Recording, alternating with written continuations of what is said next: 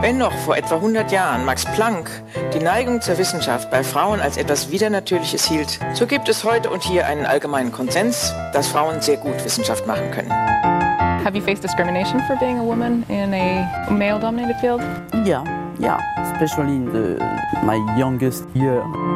The biochemist had been speaking at the World Conference of Science Journalists in Seoul when he reportedly remarked Three things happen when they are in the lab you fall in love with them, they fall in love with you, and when you criticize them, they cry. Meine persönliche Ansicht ist, dass es Frauen bei gleicher Eignung häufig schwerer haben, dass aber das Verhalten von zum Beispiel Vorgesetzten oft nur mittelbar etwas zu tun hat, während vieles natur- und traditionsbedingt ist. Herzlich willkommen zu Labor F, Frauen in den Naturwissenschaften, Folge 10. Ich bin Juni. Und ich bin Philipp. Ja, und wir sind wieder da im April. Yay. Sehr schön. Kein Aprilscherz. Aber Nee, ist ja, schon, ist ja schon der 3. April. haben Sie einen guten Aprilscherz gehört? Ähm, nee, ich habe nur einen gesehen bei Let's Dance. Aber die Frage, wie gut Let's Dance ist, ist auch eine andere. Und es hat mir ein bisschen leid getan. Aber das war auch der einzige Aprilscherz, den ich mitbekommen habe. Also mittlerweile bin ich aus dem Alter raus. Und nicht wieder in dem Alter drin, wo so 60-jährige Leute dann versuchen, Aprilscherz zu machen. Also, Ja, stimmt. Ich bin mir gar nicht sicher, ob ich einen mitbekommen habe. Wenn, dann habe ich ihn nicht erkannt. okay. Keine Ahnung. Ein äh, Freund von mir hat am 1. April Geburtstag. Ein Freund von Ihnen ist ein Aprilscherz. Das ist ja schön. Was haben Sie jetzt gesagt? Ich glaube, zu Ihrem Glück hört er diesen Podcast nicht. Naja, mal gucken. Ich habe eine aktuelle Sache. Ich auch, aber es ist nur mein persönliches Leid. Sie, also ich weiß nicht, mit was wollen wir erst mit der Laberstunde anfangen oder mit der ernsthaften Sache. Mit der ernsthaften Sache. Ja gut, dann dürfen Sie anfangen. Okay. ähm, das äh, betrifft Folge Nummer zwei, glaube ich. War das Folge Nummer zwei? Alexandra Albakian. Das ist eine gute Frage, das weiß Ja. ich nicht. Damals ging es ja darum, sie hat ja da Post vom FBI bekommen, äh, beziehungsweise Post von Apple bekommen, dass sie, dass ihr Account vom FBI irgendwie angefordert wurde und die da Daten abgegriffen haben. Mhm. Jetzt ein Jahr später, fast pünktlich ein Jahr später, hat sie nochmal Post bekommen, wieder bezüglich des FBI, diesmal von ihrem Google-Konto. Das wurde auch schon vor zwei Jahren angefragt und Sie haben es jetzt erst geschickt oder wie war das? Mm, nee, weiß ich nicht. Keine Ahnung. Ich glaube, war jetzt aktuell. Okay. Ja, aber die Info hat sie auf jeden Fall jetzt bekommen. Das war's schon. Mehr habe ich äh, dazu auch nicht. Sie hat sich natürlich sehr darüber gefreut und nochmal darauf hingewiesen, wie wichtig es ist, dass man seine persönlichen Daten nicht bei so einem gro großen Cloud-Anbieter oder sagen wir mal seine persönlichsten Daten, für sie natürlich insbesondere wichtig. Aber wurden bei SAP jetzt in letzter Zeit wieder neue Sachen oder also wurde das aktualisiert in Anführungszeichen oder gibt es auch nichts? Weil es war ja so, dass die neueren Paper nicht mehr hochgeladen wurden. Ja, keine Ahnung, weiß ich nicht genau. Also ich weiß, die Twitter-Accounts von Sci-Hub, die wurden alle gesperrt. Uiui. Ja, keine Ahnung. Ich weiß ja, also sie ist ja auch, glaube ich, aktuell in Russland. War, glaube ich, der letzte Stand. Keine Mhm. Ahnung, wie es ihr da jetzt geht mit Internet und keine Ahnung was. Das war's schon. Wir werden sehen, wie es weitergeht. Vielleicht, was gibt's noch? Wer kann noch ähm, vom FBI eine Anfrage bekommen? Von denen, die wir vorgestellt haben. Nee, jetzt von äh, so Google und so. Das davor bei Apple. Bei wem könnte das FBI noch anklopfen und dann kriegt sie eine Benachrichtigung, dass das FBI nachgefragt Ach so, ja, ja, klar. Keine Ahnung. Facebook. Meta, ja jetzt. Weiß nicht, ob sie auf Facebook ist. Meta. Ja, naja, aber also in Russland ist es ja so, dass zum Beispiel total viele Leute Instagram benutzt haben als Kommunikationsmittel, bevor es gesperrt wurde. Mhm. Ja, wobei Hm. die haben ja in Russland, die haben ja auch noch das VK. Keine Ahnung. Ich glaube, das ist sowas wie ein russisches Facebook. Hm. Ja, also die haben auf jeden Fall auch russische ja, ja, Versionen. Ja. gut, Okay. dann mein persönliches Leiden. Wir können einen Hust-Account machen. Ich hatte das böse Corona. Oh. Oh, und das hat niemanden interessiert. das, das ist wirklich, meine Eltern waren die ganze Zeit, wir hatten es alle, äh, vier. Mhm. Meine Eltern waren die ganze Zeit so, ja, die Jugend steckt sehr voll gut weg. Und ich muss sagen, nein. es dauert noch. Aber ich habe auch zu einer Freundin gesagt, ich hatte vorher schon keine Kondition, deswegen ist es nicht so schlimm. Ähm, aber ja, ich werde wahrscheinlich husten. Während der Aufnahme. Ja, wahrscheinlich. Ja. Vielleicht auch nicht, weil ich so viel rede, dass ich nicht huste, aber zwischendurch Ja. rede ich auch nicht.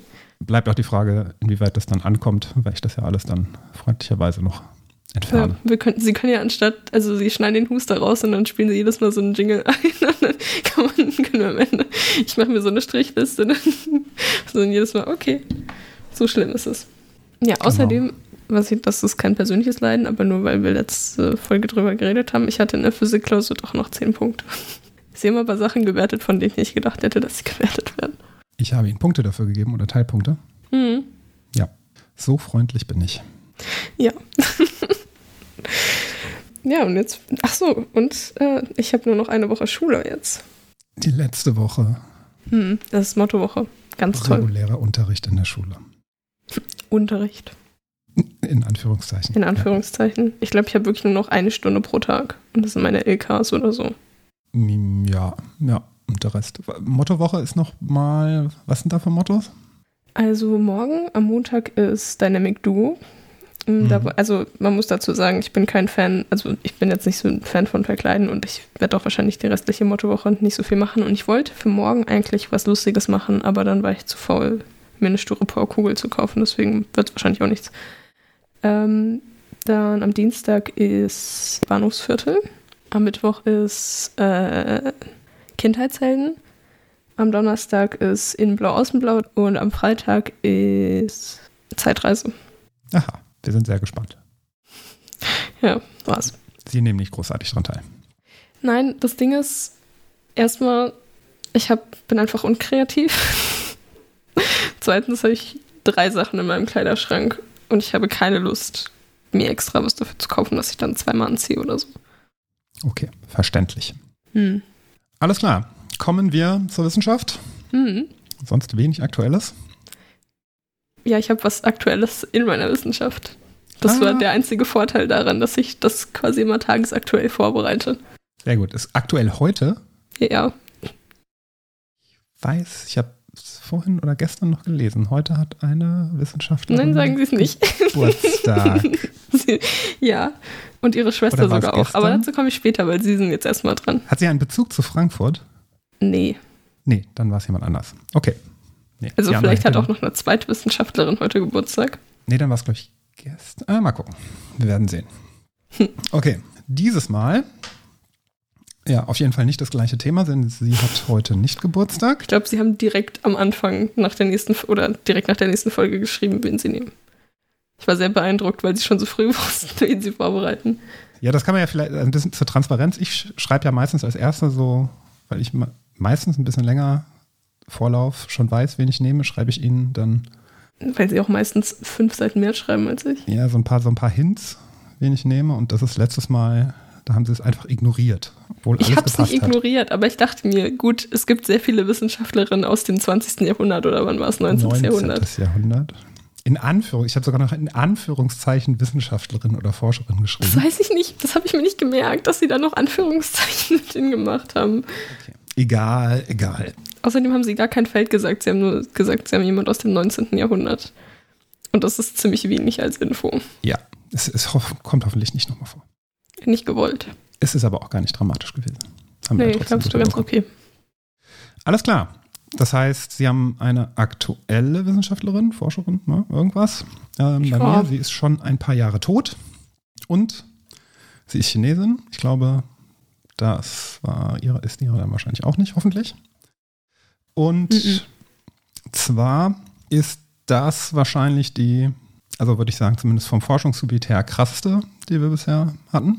Also heute Stimmt, sie hatten zwischendurch ein Video geschickt von Ja. irgend oder ein Heute, heute äh, komme ich auch so ein bisschen an meine Grenzen. Keine Ahnung, inwieweit das, das erste Mal. das, was ich hier, nein, nicht das erste Mal, überhaupt nicht das erste Mal, schon bei der. Das hat sie äh, gerade so angehört, als ob sie der Übermensch wäre. Nee, nee, nee, nee. Äh, also ich war damals, ich glaube, Folge drei oder vier war die Informatikerin. Ich habe schon Theorie- überlegt, wie ich einen lustigen Witz draus mache, dass ich jede Folge versage. Ähm, aber gut. Naja, ähm, wie hieß sie denn nochmal? Gold, Goldwasser, ne? Nee. Mhm.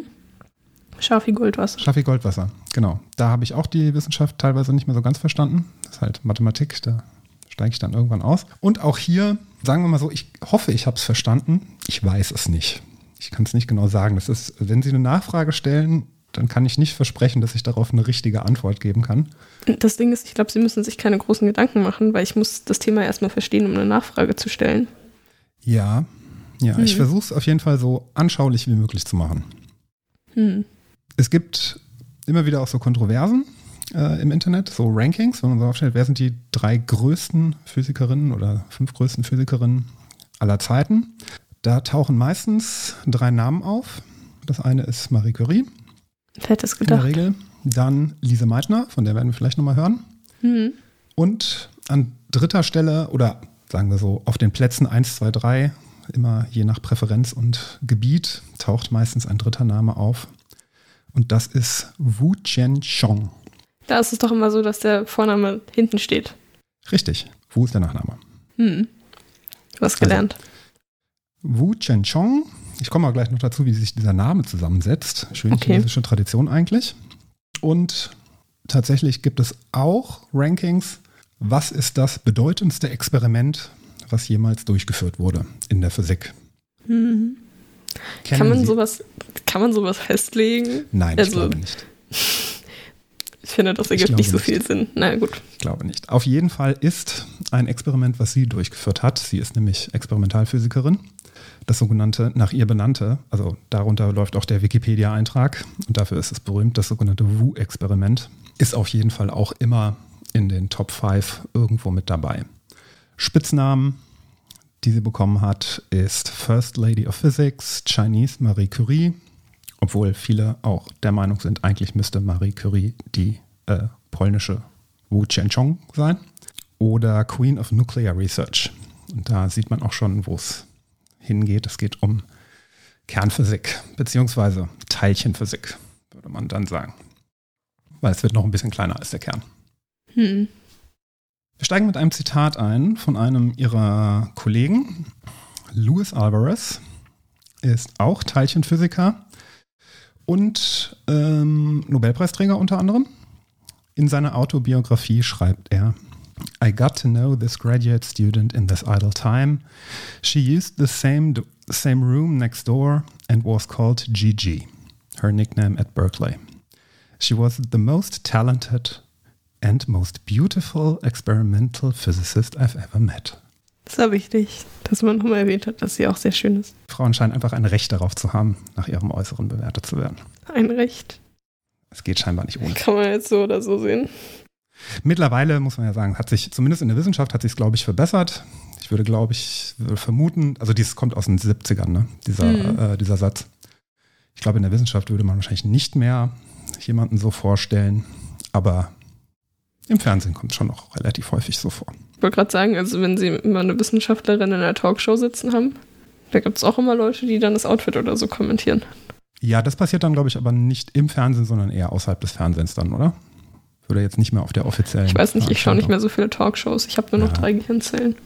Das ist, äh, deswegen sie sind mir mittlerweile zu wertvoll geworden. Man darf auf jeden Fall sagen, bei Männern passiert das in der Regel nicht, dass Hm. sie so vorgestellt werden.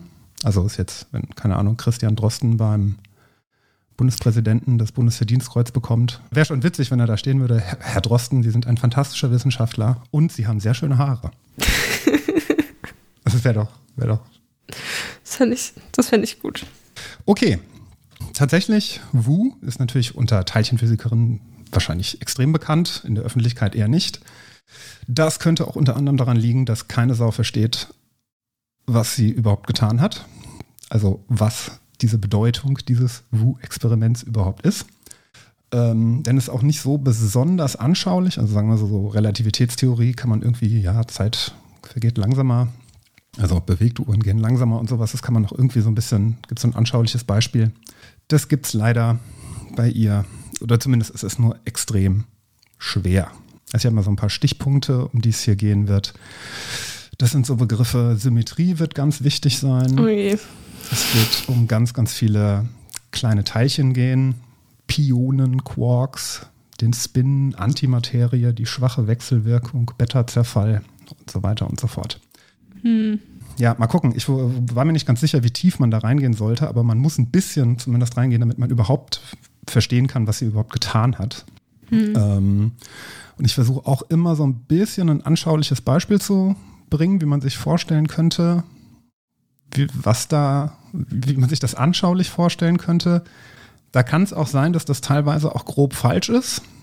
Es wird jetzt wie Schrödingers Katze einfach. Sie bringen ein Beispiel und es wird dann grob missbraucht.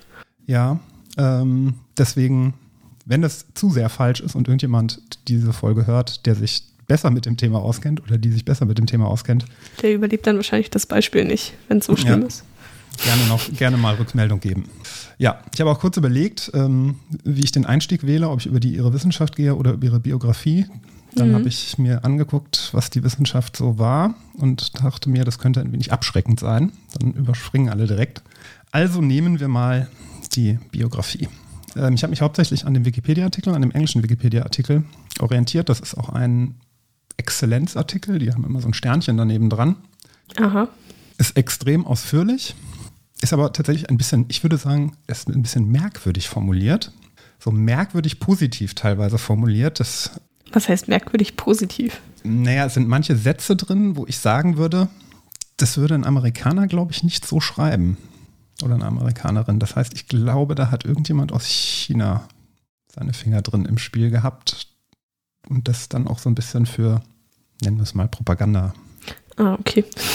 Vielleicht auch. Also es sind, es sind einfach so ganz komische, merkwürdige Formulierungen und Aussagen, wo man sagen kann, das ist auf gar keinen Fall. Naja, äh, ich bringe gleich mal so ein, so ein Beispiel.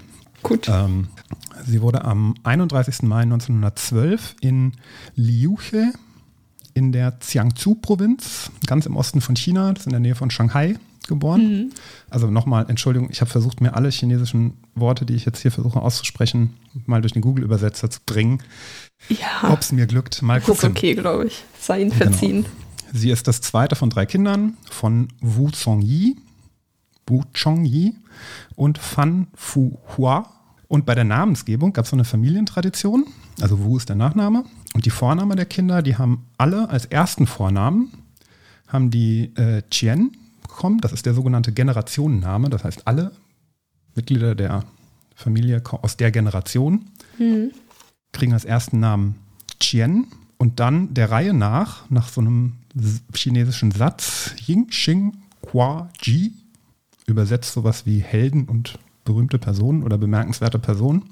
Das haben sie als zweiten Namen bekommen und zwar die Worte quasi einzeln. Das heißt, das erste Kind hieß Qian Ying, das zweite hieß Qian Xiong, sie, und das dritte dann Qian Hao. Naja, ich weiß nicht, ob das Tradition in China ist oder nur in dieser Familie. Ähm, der Vater unterstützte sie immer sehr. Das war ein relativ progressiver damals in der Zeit, also Anfang 20. Jahrhundert. Hatte auch eine sehr enge Beziehung zu ihr, sagte sie später. Die Mutter war Lehrerin, er selbst Ingenieur. Beide relativ aktiv in der, sagen wir mal, demokratischen Bewegung Chinas, also Ende der Kaiserzeit, Anfang der Republik China, 1911, 1912. Ihr Vater war da auch ähm, Aktivist in der Revolution und waren beide auch so für alle Geschlechter sollten, also ihr- ihre Kinder, Söhne und Töchter sollten gleich be, äh, behandelt werden. Der Vater gründete auch eine Mädchenschule, Ming Di School, die sie besuchte. War eine relativ wohlhabende Familie. Und dann, ja, es sind so wieder diese typischen Sachen, wo ich mir nicht vorstellen kann, dass das passiert ist. Angeblich war sie nie draußen spielen, sondern hörte sich liebe, viel lieber wissenschaftliche Beiträge im Radio an. Ach ja, Drin? sowas. Und sie hat auch schon mit fünf angefangen, ähm, Ja, genau. Atome gegeneinander zu schießen. Genau. Hat schon Und- ihren eigenen ähm, Kernspalter gebaut. Mhm. Und wenn ihr Vater ihr etwas vorlas, dann waren das nicht Kinderbücher, sondern sie wollte viel lieber von ihm aus wissenschaftlichen Journals vorgelesen bekommen. Mhm. Mit wie viel? Das Jahren? stand da nicht in der Alter, Kindesalter. Als Kind. Das ist auch super interessant. Ja, Vor allen Dingen, weil die auch so interessant geschrieben sind. mega. Ja. Verlässt das, Haus, äh, das Zuhause relativ früh, um an die weiterführende Schule zu gehen, die Suzhou Women's School Number 2 im Alter von zehn Jahren. Das ist eine Schule, eine normale Highschool, würde man sagen, weiterführende Schule, aber auch eine separate Schule für Lehrkräfteausbildung. Das ist da scheinbar getrennt, zwei unterschiedliche Bildungsgänge. Und sie war da auch in dem Lehrkräfteausbildungsgang drin, weil da wohl bessere äh, Berufsaussichten waren, damals dafür. Entwickelte damals ein Fable für Naturwissenschaften schon und machte 1929 den Abschluss. Da war sie dann 17. Genau. Danach wechselte sie an die National Central University in Nanjing, hatte aber Bedenken, Naturwissenschaften dort zu studieren, weil sie vorher nur in Anführungszeichen an einer Mädchenschule war. Aber ihr Vater ermutigte sie, na, schaffst du, kauf dir ein paar Bücher.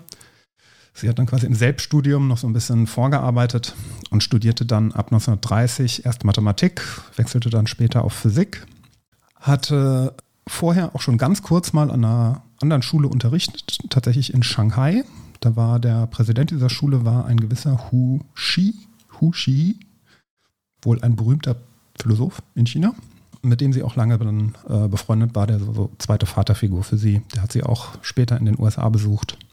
Und dort während des Studiums stellte sich raus, dass sie, also sie war so, sowieso in Naturwissenschaften war sie sehr gut, aber auch andere Sachen konnte sie relativ gut. Sie war wohl eine gute Kalligraphin, sie konnte gut. Kalligrafie. Kalligrafie, genau. Und sie war äh, politisch aktiv, denn damals gab es so ein bisschen Spannungen zwischen China und Japan und die Studierenden wollten von der Regierung eine härtere Linie gegenüber Japan. Und da war sie tatsächlich sehr engagiert. Sie war Führerin der Studentinnenbewegung. Dort wurde, also wurde sie gewählt. Unter anderem, weil sie halt eine sehr gute Studentin war und alle hofften, ja, die, wenn die spricht, der wird man das schon irgendwie verzeihen, wenn sie da so ein bisschen. Aber sie ist doch Naturwissenschaftlerin. Obrigkeit, die sind doch gar nicht sozial kompetent. Doch, scheinbar schon. Sie wohl doch. Von 1934 bis 1936 ähm, studierte sie dann nochmal Physik, was auch immer das bedeutet, und hatte da auch eine, war da auch Assistentin. Das hat einfach so viel Spaß gemacht. Ja, an einer anderen Universität, äh, Shenyang Universität, arbeitete danach an der Chinesischen Akademie der Wissenschaft, Academia Sinica. Und ähm, ihr Betreuer, ihre Betreuerin damals, eine wichtige Begegnung für sie war Gu Yingwi, eine Frau, die ähm, damals schon ihren Doktor an der University of Michigan gemacht hatte und sie dann auch dazu ermutigte, auch ins Ausland zu gehen, nach USA. Also die wurde so ein bisschen ihr Vorbild. Sie bewarb sich dann, wurde auch an der University of Michigan angenommen und reiste 1936 mit einer Freundin, einer Chemikerin, einem Schiff der USS, nee, der SS Hoover in die Vereinigten Staaten von Amerika. Am ähm, Bahnhof wollte ich gerade sagen, wie heißt es? Am Hafen verabschiedeten sie sich von ihren Eltern und ihrer Familie und tatsächlich relativ tragisch, sie sollte die alle nie wiedersehen. Denn sie kam erst 40 Jahre später in den 70er Jahren wieder zurück nach China überhaupt. Ich dachte, jetzt kommt so eine tragische Geschichte, wie auf dem Rückweg ist das Schiff untergegangen. Nein, nein, nein. nein, nein. Aber tatsächlich, sie wollte, wollte immer gerne nach China zurück, aber ein paar politische Konflikte ließen das nicht zu. Unter anderem ein Zweiter Weltkrieg und die Revolution in China, also der Bürgerkrieg und so weiter und so fort. Sie kam dann in San Francisco an und lernte dort in der ähm, äh, University of California, also Berkeley, den Physiker Luke Jia Liu Yuan kennen. Den sollte sie auch später heiraten. Auch chinesische Mittelschicht und tatsächlich der Enkel eines der früheren Gegner ihres Vaters, also der auf der anderen Seite der Revolution gestanden hatte. Ein wissenschaftliches Romeo und Julia, oh mein ja. Gott. Tatsächlich ein bisschen. Also äh, so ein, so ein äh, Kaisertreuer irgendwie damals wohl. Also der Enkel von einem. Ja, aber. Ja. Der zeigte ihr das Strahlungslabor von Berkeley. Dessen Direktor war ein gewisser Ernest Lawrence. Vielleicht schon mal gehört. Auch Nobelpreisträger. Hat den äh, einen der ersten Teilchenbeschleuniger entwickelt, den Zyklotron, also den ringförmigen mhm. Teilchenbeschleuniger. Und äh, wollte dann tatsächlich, obwohl sie in Michigan angenommen worden war, wollte dann lieber in Kalifornien bleiben, weil sie unter anderem rausfand, dass Frauen an der University of Michigan nicht den Haupteingang benutzen durften. Das war ihr ein bisschen äh, suspekt, nennen wir es mal so, beziehungsweise sie war sehr verärgert darüber und äh, wollte dann lieber in Kalifornien bleiben. Mhm. Und tatsächlich ihr Freund damals dann, dieser Yuan, stellte sie dem Leiter der Physikabteilung von Berkeley vor und der bot ihr tatsächlich auch direkt einen Platz an. Ihre Freundinnen, damals ihre besten Freundinnen waren Margaret Lewis, die kennt man jetzt nicht mehr, und eine Ursula Schäfer, das war eine deutsche Historikerin, die dann auch später in die USA, also die in die USA emigriert war und da auch geblieben ist. War sehr enttäuscht insgesamt, also äh, nicht enttäuscht, sondern war ähm, hatte sehr große Sehnsucht nach äh, China wieder zurück. Ähm, insbesondere, was sie am meisten enttäuschte, war die amerikanische Küche was man sehr gut nachvollziehen kann. Hm. Dann bewarb sie sich um, um ein Stipendium an der Universität, hat aber keins bekommen, beziehungsweise nur ein sehr kleines und nur ein viel geringeres, weil damals wohl auch asiatischen Studierenden gegenüber so gewisse, ähm, naja, Vorurteile bestanden. Bewarb sich dann beim Caltech, ein privates ähm, Institut, California Institute of Technology, um ein Stipendium und bekam das dann auch. In Berkeley lernte sie Emilio Segre, Italiener, weiß ich nicht. Ebenfalls Sie suchen sich auch wirklich die Leute mit den besten Namen immer raus. Also. Ja, ich kann es jetzt nicht dafür. Da kommen noch ganz, ganz viele andere Namen. Emilio Segre, ich weiß, Italiener. Mal gucken, wie er, wie er ausgesprochen wird. Ebenfalls Nobelpreisträger.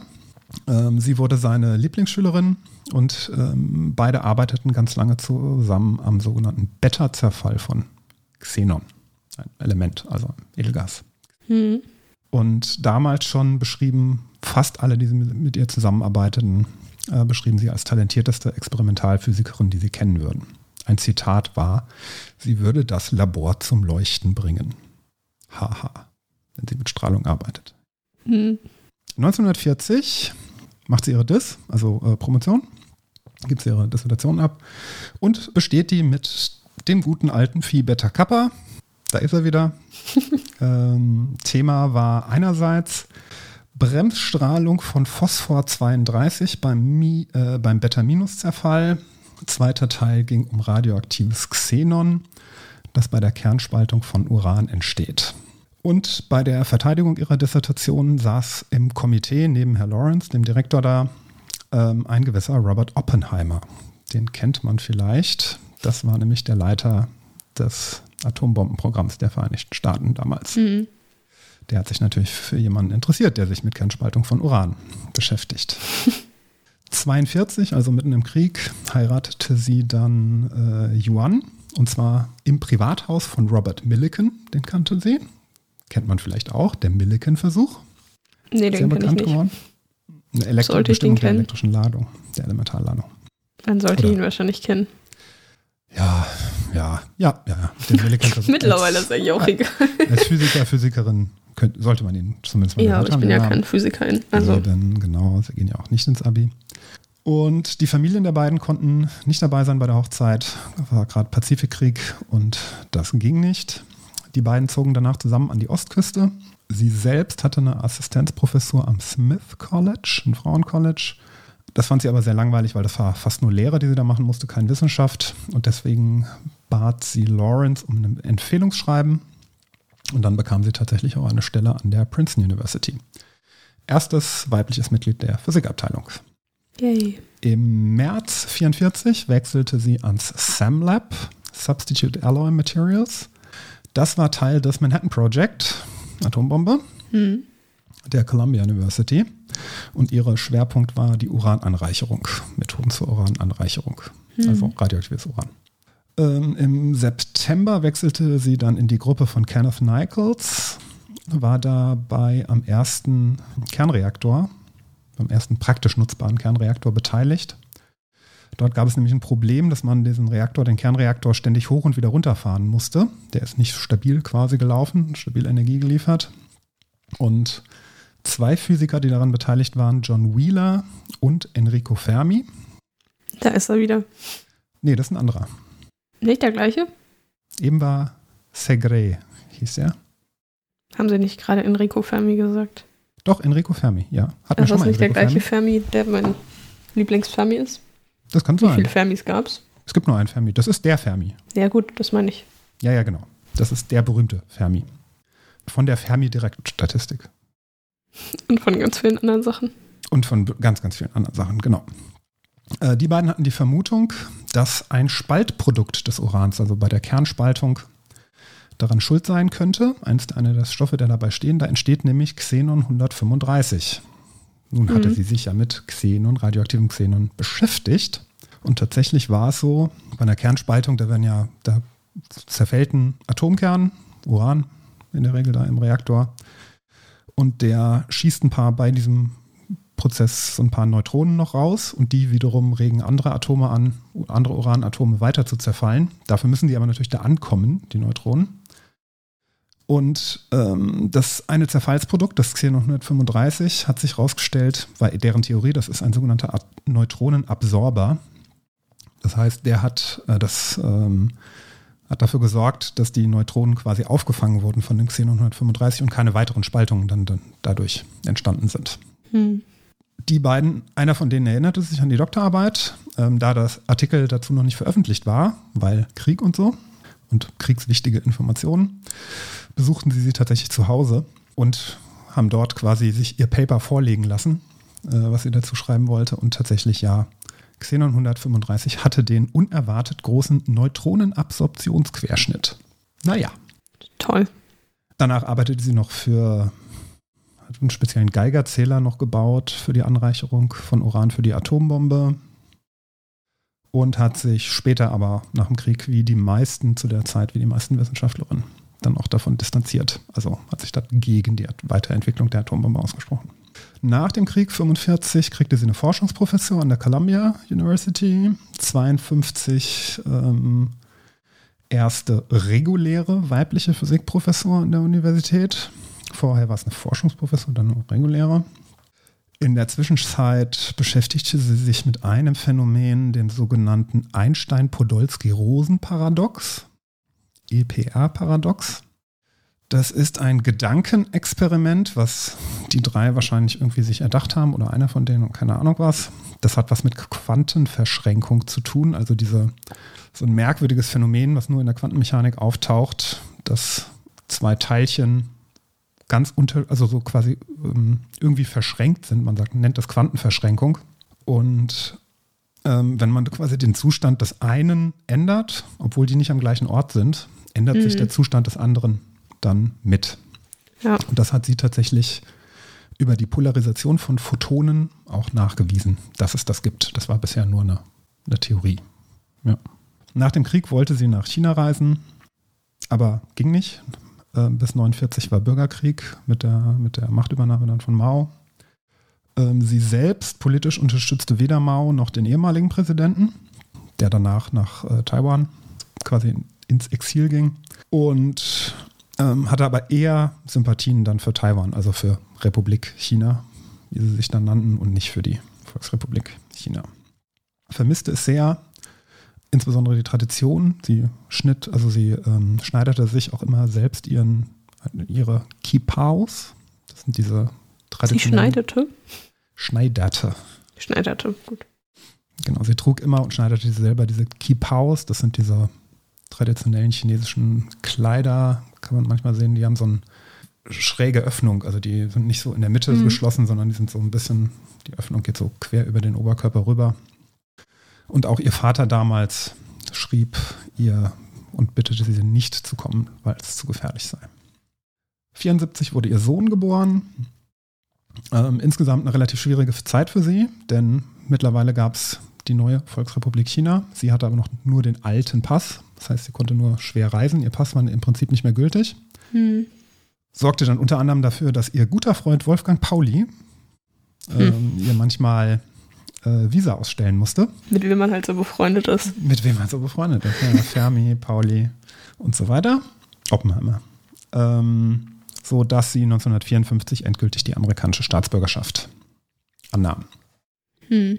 Schwerpunkt der, ihrer Arbeit weiterhin Beta-Zerfall. Und zwar, Beta-Zerfall ist eine Art der radioaktiven Zerfalls von Atomkernen und wurde 1934 durch Enrico Fermi erstmals beschrieben, theoretisch, also was passiert da theoretisch. Und dann gab es aber ein Experiment von Herrn Luis Alvarez, das ist der, die schönste Physikerin und so weiter. Hm. Und äh, dieses Experiment zeigte komische Daten, beziehungsweise widersprüchliche Daten. Denn nach der Theorie sollte beim Beta-Zerfall die Elektronen, die daraus geschossen werden, die sollten mit relativ hoher Geschwindigkeit daraus geschossen werden.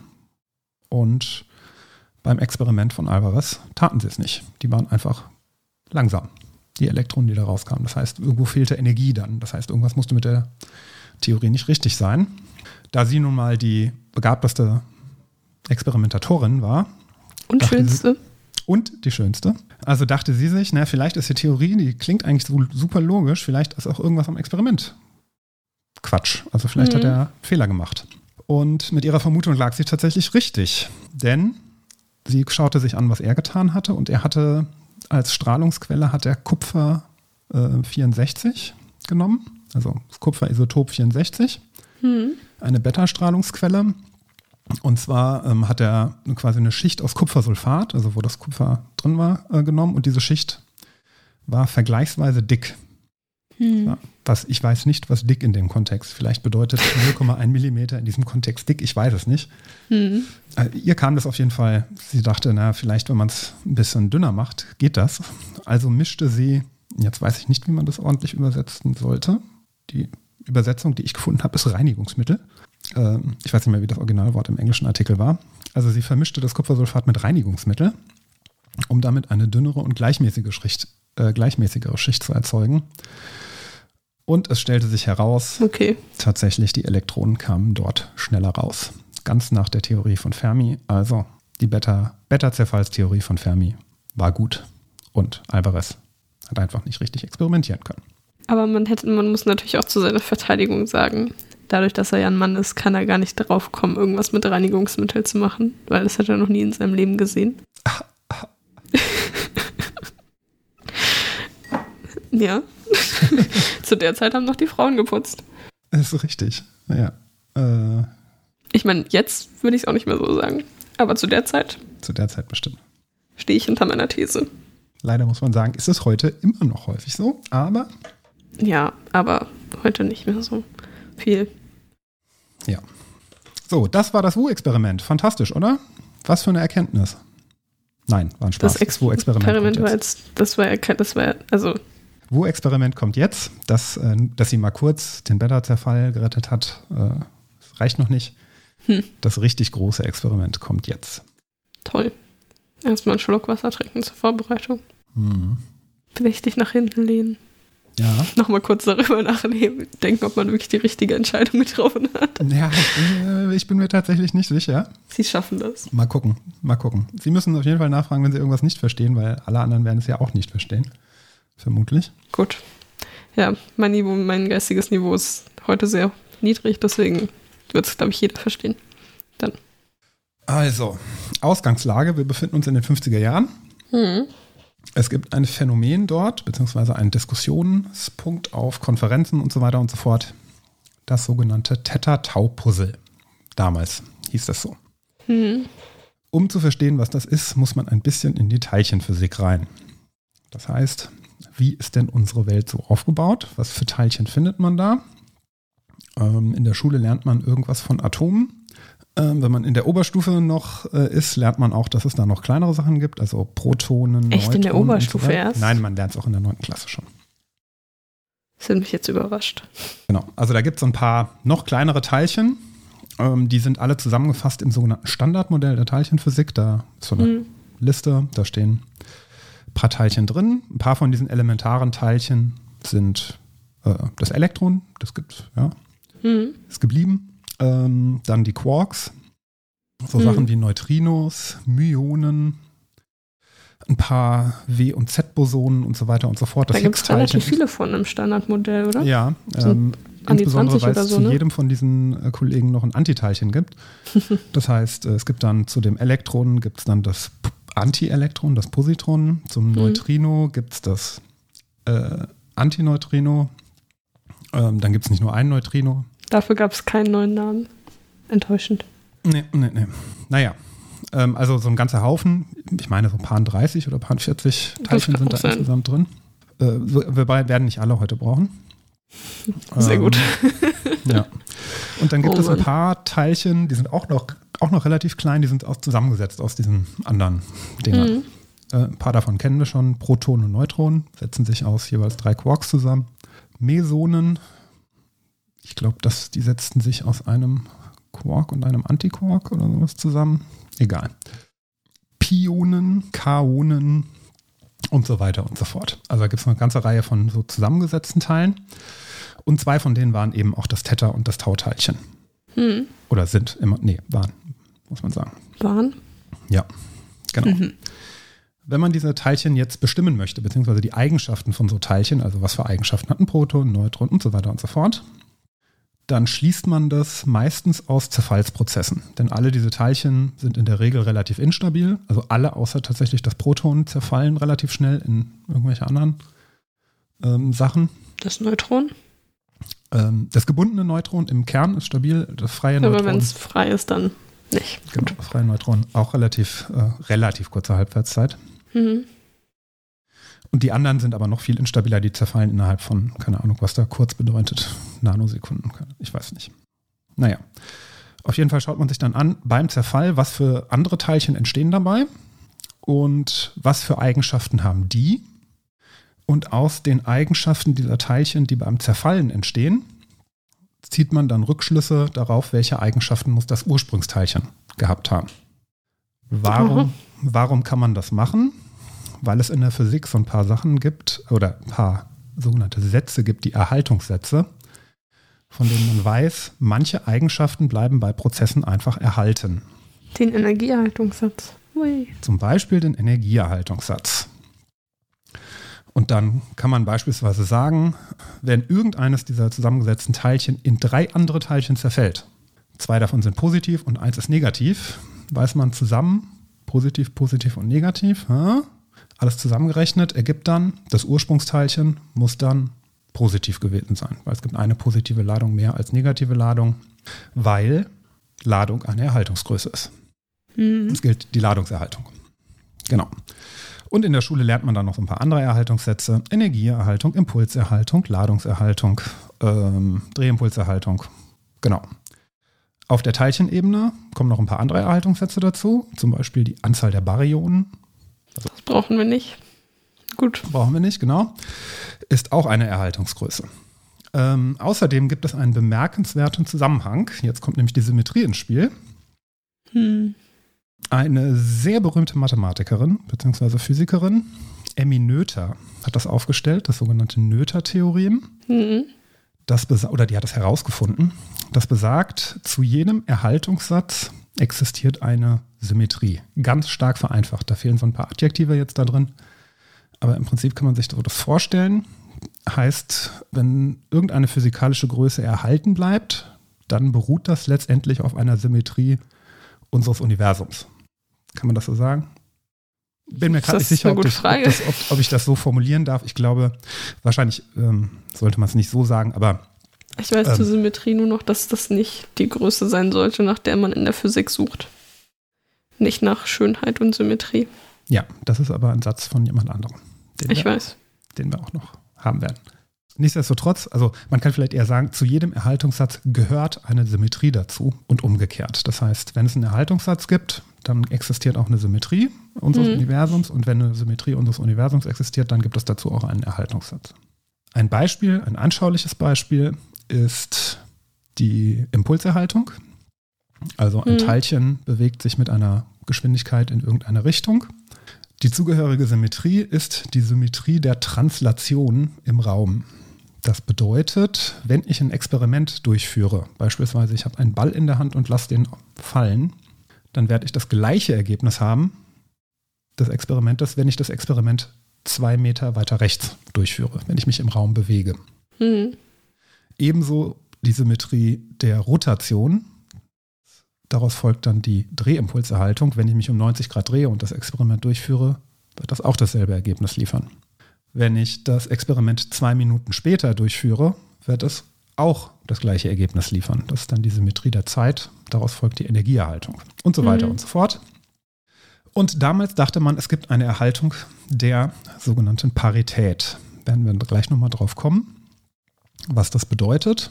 Ähm, das heißt, es gibt eine Symmetrie, es gibt einen Erhaltungssatz der sogenannten Parität eines Teilchens und die entsprechende Symmetrie dazu ist die Paritätstransformation. Also das bedeutet eine Spiegelung aller Achsen des Koordinatensystems. Hm. Ein bisschen schwer vorzustellen, wir werden das gleich mit so einem Spiegel als ähm, als Beispiel nehmen. Und also die Parität selbst ist eine quantenmechanische Eigenschaft ähm, eines Teilchens. Das kommt aus der sogenannten Wellenfunktion, die dieses Teilchen beschreibt. Und dann wird geguckt, was passiert mit dieser Wellenfunktion von diesem Teilchen, wenn man die der sogenannten Paritätstransformation unterwirft. Paritätstransformation, alle Achsen des Koordinatensystems werden, kriegen ein Minus davor. Das heißt, aus plus x wird minus x, plus, plus y wird minus mhm. y, plus z wird minus z. Das ist im Prinzip so was wie eine Punktspiegelung am Ursprung des Koordinatensystems. So könnte man das vielleicht sagen. Ähm, was folgt daraus? Ähm, wenn ich einen Vorgang beobachte in unserer Welt und ich beobachte den gleichen Vorgang in einem Spiegel, dann kann ich nicht sagen, das eine Experiment ist unsere Realität und das andere ist die Beobachtung des Experiments im Spiegel, weil exakt die gleichen physikalischen Gesetze bei dem einen als auch bei dem anderen gelten. Also nehmen wir mal ein Beispiel. Wir gucken uns einen Billardtisch an und da liegt dieses Dreieck an Kugeln und man stößt mit der weißen Kugel an und man schaut das vor sich an. Die weiße Kugel stößt gegen die anderen Kugeln, die fliegen irgendwie auseinander. Und dann schaue ich mir das Gleiche in einem sehr großen Spiegel an, hm. wo ich nicht den Rand des Spiegels sehen kann. Dann kann ich in dem Moment nicht sagen, ich schaue mir das gerade im Spiegel an, weil die Physik ist immer noch die gleiche. Also das verletzt kein einziges physikalisches Gesetz, das, was ich da gerade im Spiegel anschaue. Mhm. So könnte man es wahrscheinlich sagen. Oder vielleicht in Zeiten des Internets ist besser, wenn Sie jetzt Ihr Webcam-Bild um quasi gespiegelt hätten und mir zeigen würden. Wenn da nicht zufällig ein Schriftzug irgendwo wäre, würde mir das nicht komisch vorkommen, Sie dort zu sehen, weil die Physik exakt genau die gleiche ist. Hm, sie würden mein Gesicht andersrum sehen. Wobei ich weiß nicht, wie es Aber nur links Webcams? und rechts vertauscht. Ja. Ja, genau. Und das würde ich, würde ich, also keine Ahnung, ob mir das auffallen würde, aber. Das würde Ihnen auffallen. man weiß nicht. Genau. Ähm, aber genau. von den physikalischen Gesetzen nicht. Also das ist die Paritätssymmetrie, also die, quasi die Newtonschen Gesetze sind symmetrisch bezüglich der. Auch im Spiegel sichtbar. Ja, im, auch im Spiegel gültig, müsste man sagen. Also auch gültig. für ein gespiegeltes Universum gültig. Ein gespiegeltes Universum. Ja, so könnte man sagen. So, was hat sie getan? Sie hat gezeigt, dass in ganz bestimmten Fällen es möglich ist, dass man sehr wohl unterscheiden kann, ob ein Experiment in der Realität stattfindet oder ob es im Spiegel stattfindet. Das heißt, dass man eindeutig im Spiegel erkennt, hier wird gerade die Physik, wie wir sie kennen, verletzt. Und das könnte man sich dann habe ich mir so vorgestellt, das ist im Prinzip ein Vorgang, der stattfindet, wenn man den auf die, auf Teilchenebene, ne?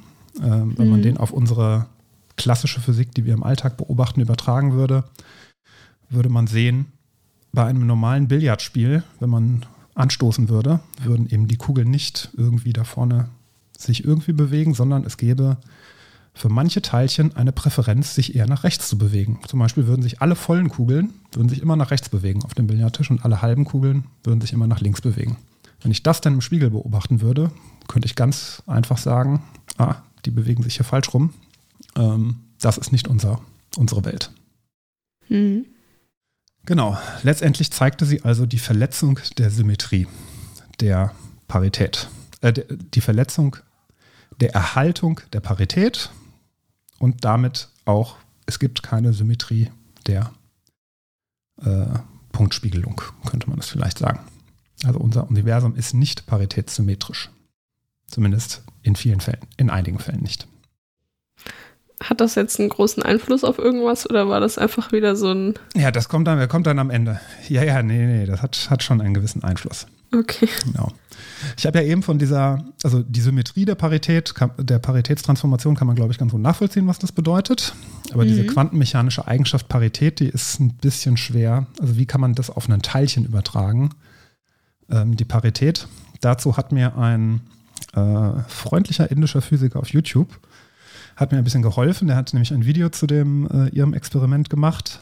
Ähm, ich weiß nicht genau, wie er heißt. Der YouTube-Channel heißt For the Love of Physics. Und ich habe so einen kleinen Audioclip davon mitgebracht. Ach stimmt, das haben sie auch erzählt. Und dann habe ich gesagt, ich werde ihn wahrscheinlich verstehen, weil wir Listening Comprehension im Unterricht gemacht haben und man damit alles versteht. Ja, ich spiele es mal ganz kurz ab. As you can see here in this kind of a uh, example of a square well potential. So if you draw an axis vertically with respect to the square well potential and you consider the right hand side to be uh, with respect to plus x and you consider the left hand side with respect to be uh, minus x, then let's suppose for n is equal to 2, you end up getting this kind of a probability distribution where the right hand side is nothing but the mirror image of the left hand side, right? And both of them are equally likely and arise as a result of the Schrodinger's equation applied to Vx and V minus x respectively. So what does that mean? Ja, what does that mean? Also ich fand, es ging tatsächlich. Ja, es geht. Ähm, ich meine natürlich, also ich müsste die Wörter dafür generell erstmal kennen. Sowohl im Deutschen als auch im Englischen. Und wenn man es jetzt nur hört, ist es, glaube ich, auch ein bisschen schwieriger, als wenn man dazu noch irgendwas Ja, sieht. definitiv. Weil ich denke, er wird irgendwas dazu aufgeschrieben haben. Ja, ja, genau, der steht von der Tafel. Ähm, Wenn jetzt noch ein Flugzeug drüber fliegen würde, dann würde ich es wahrscheinlich auch noch verstehen. Dafür wird man ausgebildet in der Schule. Ja, ich hatte das äh, Video tatsächlich, ich habe es dann geschaut und meine Einstellungen von YouTube waren noch auf anderthalbfacher Geschwindigkeit. Und das ist mir leider erst nach fünf Minuten eingefallen. Und ich dachte schon, ich bin der Riesenidiot, weil ich hier alle zehn Sekunden Pause machen muss, um irgendwie nachzuvollziehen, was er da tut. Ähm, Schauen Sie Videos immer auf anderthalbfacher Geschwindigkeit. Ja, manche. Manche reden ja extrem langsam.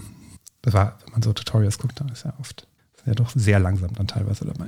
Er erklärt auf jeden Fall, was ist Parität und auch, was ist beim Wu-Experiment dann passiert. Was hat sie da tatsächlich gemacht? Wie hat sie gezeigt, dass die Parität nicht erhalten, keine Erhaltungsgröße ist? Wir machen das mal am Beispiel von Neutrinos. Das Klar. sind, ja genau, äh, genau genommen den Elektronenneutrinos. Das Mhm. sind quantenmechanische Teilchen, die im äh, Standardmodell drin sind. Und die haben eine besondere Eigenschaft, wie alle, oder wie viele quantenmechanische Teilchen? Alle? Viele? Gar nicht sicher. Wie die meisten quantenmechanischen Teilchen. Wenn es jetzt alle sind, sind sie trotzdem noch falsch. Also, Mal sehen. Die eine ganz besondere Eigenschaft haben, diese quantenmechanischen Teilchen, die kein Äqu- Äquivalent in der klassischen Physik hat, was wir kennen, also von irgendwelchen Teilchen, die wir kennen, Ball oder Objekt, muss man sagen, die wir kennen. Und das ist der sogenannte Spin. Eigentlich Spin-Drehimpuls, aber wir kürzen das mal ab und sagen Spin. Ähm, es wird oft beschrieben als Eigendrehung dieses Teilchens. hm. Ist aber falsch, denn das sind Punktmassen, also die haben keine Ausdehnung, Neutrino oder Elektron oder irgendwas, also die können sich nicht drehen in dem Sinne. Ähm, und was eine gute Vorstellung ist, ähm, oder eine einigermaßen anschauliche, die auch nicht so ganz falsch ist. Wir stellen uns einfach vor, auf diesen Teilchen, da hockt ein Pfeil drauf. Da sitzt einfach aus diesen Teilchen da, da, da zeigt in irgendeine Richtung, zeigt so ein Pfeil. aha. Und das ist dann die Richtung des Spins. Und, oder die Größe des Spins, je nachdem, wie lang dieser Pfeil ist, der aus, den, aus diesen Teilchen rausschaut. Das ist so wie im Orbitalmodell, wo man einfach sagt, okay, Spin ist irgendwas, wir machen einfach einen Pfeil nach oben und einen Pfeil nach unten. Genau. Und es darf, dürfen nicht zwei Elektronen mit dem gleichen Spin in, ein, in einem Orbital drin sein. Ja, richtig. Wiederholt fürs Abi. Ja, sehen Sie, dann lernen Sie jetzt vielleicht doch noch was, Abi. Ich bezweifle es. Genau, also wir merken uns einfach mal, ein Spin äh, ist entweder äh, ist, ein, ist ein Pfeil, der auf einem Teilchen drauf sitzt und für freie Teilchen, also jetzt nicht gebunden an einen Atom, sondern die so durch die Gegend schwirren, Neutrinos halt, zeigt dieser Pfeil entweder in die Bewegungsrichtung des Teilchens oder entgegen der Bewegungsrichtung des Teilchens. Das heißt, wenn jetzt, nehmen wir mal, das Teilchen Neutrino fliegt auf mich zu, dann zeigt sein Spin-Pfeil entweder auch auf mich zu oder zeigt von mir weg. Und was entscheidet, ob der Pfeil auf sie zeigt oder von ihnen weg? werden wir gleich sehen. Okay. Bei Neutrinos ist es eben besonders. Bei Elektronen wäre es genauso. Und je nachdem, wo dieser Pfeil hin zeigt, spricht man ähm, von einem sogenannten rechtshändigen Teilchen und einem sogenannten linkshändigen Teilchen. Wie Das man sich- erinnert mich jetzt an die Chiralität. Das hat was mit, hat sehr viel mit der Chiralität zu tun, ja, ja. Ähm, Das, sonst, sonst würde es wahrscheinlich nicht rechts- und linkshändig heißen. Genau. Ähm, man kann das mal nachvollziehen, indem man ähm, seine rechte Hand nimmt, ähm, wenn man die zu einer Faust ballt und dann aber den Daumen abspreizt und dann die Faust leicht öffnet. Also Sie sehen es jetzt, also eine leicht geöffnete Faust mit dem Daumen Ah, abgespreizt. Und wenn das Teilchen auf einen zufliegt, Richtung der Bewegung des Teilchens ist der Daumen, also der Daumen zeigt in die Bewegung des Teilchens, dann kann man an seinen Fingern erkennen, Ja. Ich weiß nicht, ob Sie mein Webcam-Bild Ja, sehen oder nicht. Dann kann man an seinen Fingern erkennen, dass die Finger von der Hand bis zu den Fingerspitzen äh, quasi entgegen den Uhrzeigersinn sich bewegen. Ähm, dann, wenn das so ist, dann zeigt der Spin in die gleiche Richtung wie die Bewegungsrichtung. Also wenn das gegen den Uhrzeigersinn die Finger gehen, dann ist der Spin in die gleiche Richtung wie die Bewegungsrichtung. Das heißt, Teilchen kommt auf mich zu, rechthändiges Teilchen, dann zeigt der Spin-Pfeil in die gleiche Richtung, also auch auf mich drauf. Hm. Das Ganze spiegele ich jetzt mit meiner linken Hand. Dort drehen sich die, wenn, der, wenn das Teilchen auf mich zufliegt, Daumen kommt auf mich zu, ähm, dort beschreiben die Finger einen Kreis im Uhrzeigersinn. Dann zeigt, der, ähm, dann zeigt der Spin in die andere Richtung, also von mir weg. Dann ist das ein linkshändiges Teilchen. Also es gibt quantenmechanische Teilchen, die sind linkshändig und es gibt welche, die sind rechtshändig und das ist auch nicht vorgegeben.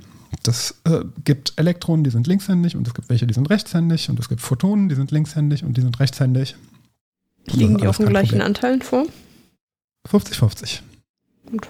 Ja, symmetrisch. Bezüglich der Spiegelung. Hey. Das ist die, deswegen ging man lange davon aus, dass es eine Paritätssymmetrie gibt. Also die sind symmetrisch, die bevorzugen weder die rechte Hand noch die linke Hand. Oder ein rechtshändiges Koordinatensystem, wenn man es mit den drei Fingern aufspannt, gegenüber einem linkshändigen Koordinatensystem, wenn man es. Ich Naja. hoffe, dass ich das einfach nie wieder brauche. Ich habe heute Morgen noch ein Foto davon gefunden, wie ich für Physik gelernt habe und dann eins gemacht habe mit, den, mit dem Koordinatensystem. Und wo ich sehr verwirrt geschaut habe und es ist immer noch sehr lustig. Ja. Klassischer Physikwitz. Also, wir haben linkshändige Teilchen, wir haben rechtshändige Teilchen. Entweder zeigen die, der Bewegungs- und der Spin-Pfeil in die gleiche Richtung, rechts, oder in der entgegengesetzte Richtung, linkshändige Teilchen. Was passiert jetzt, wenn man so eine Paritätstransformation macht? Das heißt, eine Punktspiegelung dieses Teilchens, eines Neutrinos, was da so rumfliegt. Ähm, es gibt bei, einer, äh, bei dieser Paritätstransformation gibt es manche physikalische Größen, die ändern ihr Vorzeichen. Beispielsweise der Impuls, also wenn man so will, die Bewegungsrichtung wird sich umdrehen. Die wird exakt in die entgegengesetzte, das Teilchen wird in die entgegengesetzte Richtung sich bewegen. Kräfte und so weiter werden sich exakt in die entgegengesetzte Richtung ähm, zeigen. Und noch ein paar andere physikalische Größen. Spielt erstmal keine Rolle. Es gibt andere Größen in der Physik, die ändern ihr Vorzeichen nicht. Beispielsweise alles, was mit Rotation irgendwie zu tun hat, behält sein Vorzeichen, zeigt immer noch in die gleiche Richtung. Also Drehimpuls, wenn man den spiegelt, bleibt er, zeigt er immer noch in die gleiche Richtung. Der Spin Hm. ähm, ändert sein Vorzeichen auch nicht bei einer Paritätstransformation. Aber was bedeutet das zum Beispiel für Teilchen, wenn ich ein rechtshändiges Teilchen nehme und das hat einen Spin, also ein rechtshändiges Teilchen, Bewegungsrichtung und Spin zeigen in die gleiche Richtung. Wenn ich das jetzt einer Paritätstransformation unterziehe, heißt das ja, Bewegungsrichtung dreht sich um. Das heißt, der, Be der Pfeil für die Bewegungsrichtung geht in die exakt andere Richtung. Der Spin bleibt aber gleich. Hm. Heißt, bei einer Paritätstransformation wird aus einem rechtshändigen Teilchen ein linkshändiges Teilchen. Hm. Was aber kein Problem ist, weil in der Physik gibt es 50% der Elektronen sind rechtshändig, 50% sind linkshändig. Es wird immer noch die gleiche Physik gelten. Es wird einfach nur von einem linkshändigen zum rechtshändigen Teilchen. Und das ist tatsächlich eine zentrale Eigenschaft nicht nur dieser Teilchen, äh, sondern der, unserer gesamten Theorie. Das heißt, die Newtonsche Theorie ähm, ist symmetrisch bezüglich der Paritätstransformation. Die ähm, Relativitätstheorie ist bezüglich ist symmetrisch bezüglich der Paritätstransformation. Die elektromagnetische Wechselwirkung ist symmetrisch und so weiter und so fort. Das heißt, unser Universum, die Theorie, mit denen wir unsere Physik beschreiben, haben keine Präferenz für links- oder rechtshändige Teilchen. Gibt es einfach nicht.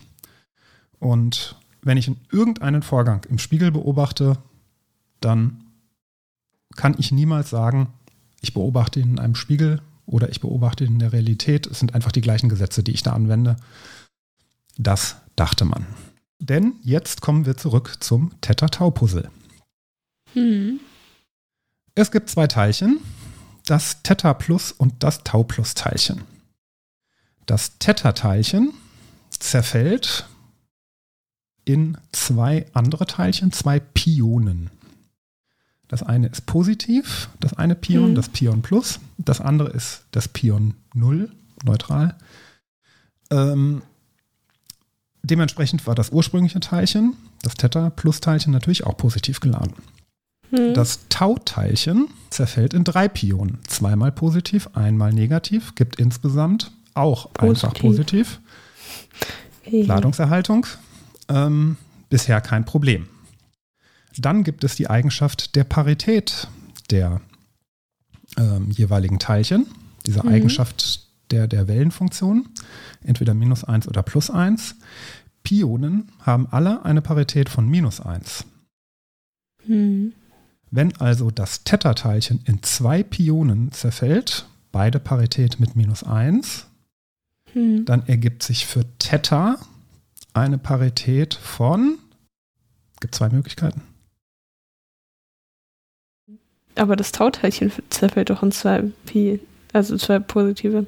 Tau, nein, nee, also Achso, Sie meinen Theta fällt, zerfällt insgesamt nur in zwei Pi-Teilchen. Pionen, ja. Pionen. Ja, ich habe mir nur Pi aufgezeichnet. ja. Also Ich habe sogar schon mitgeschrieben. Ja.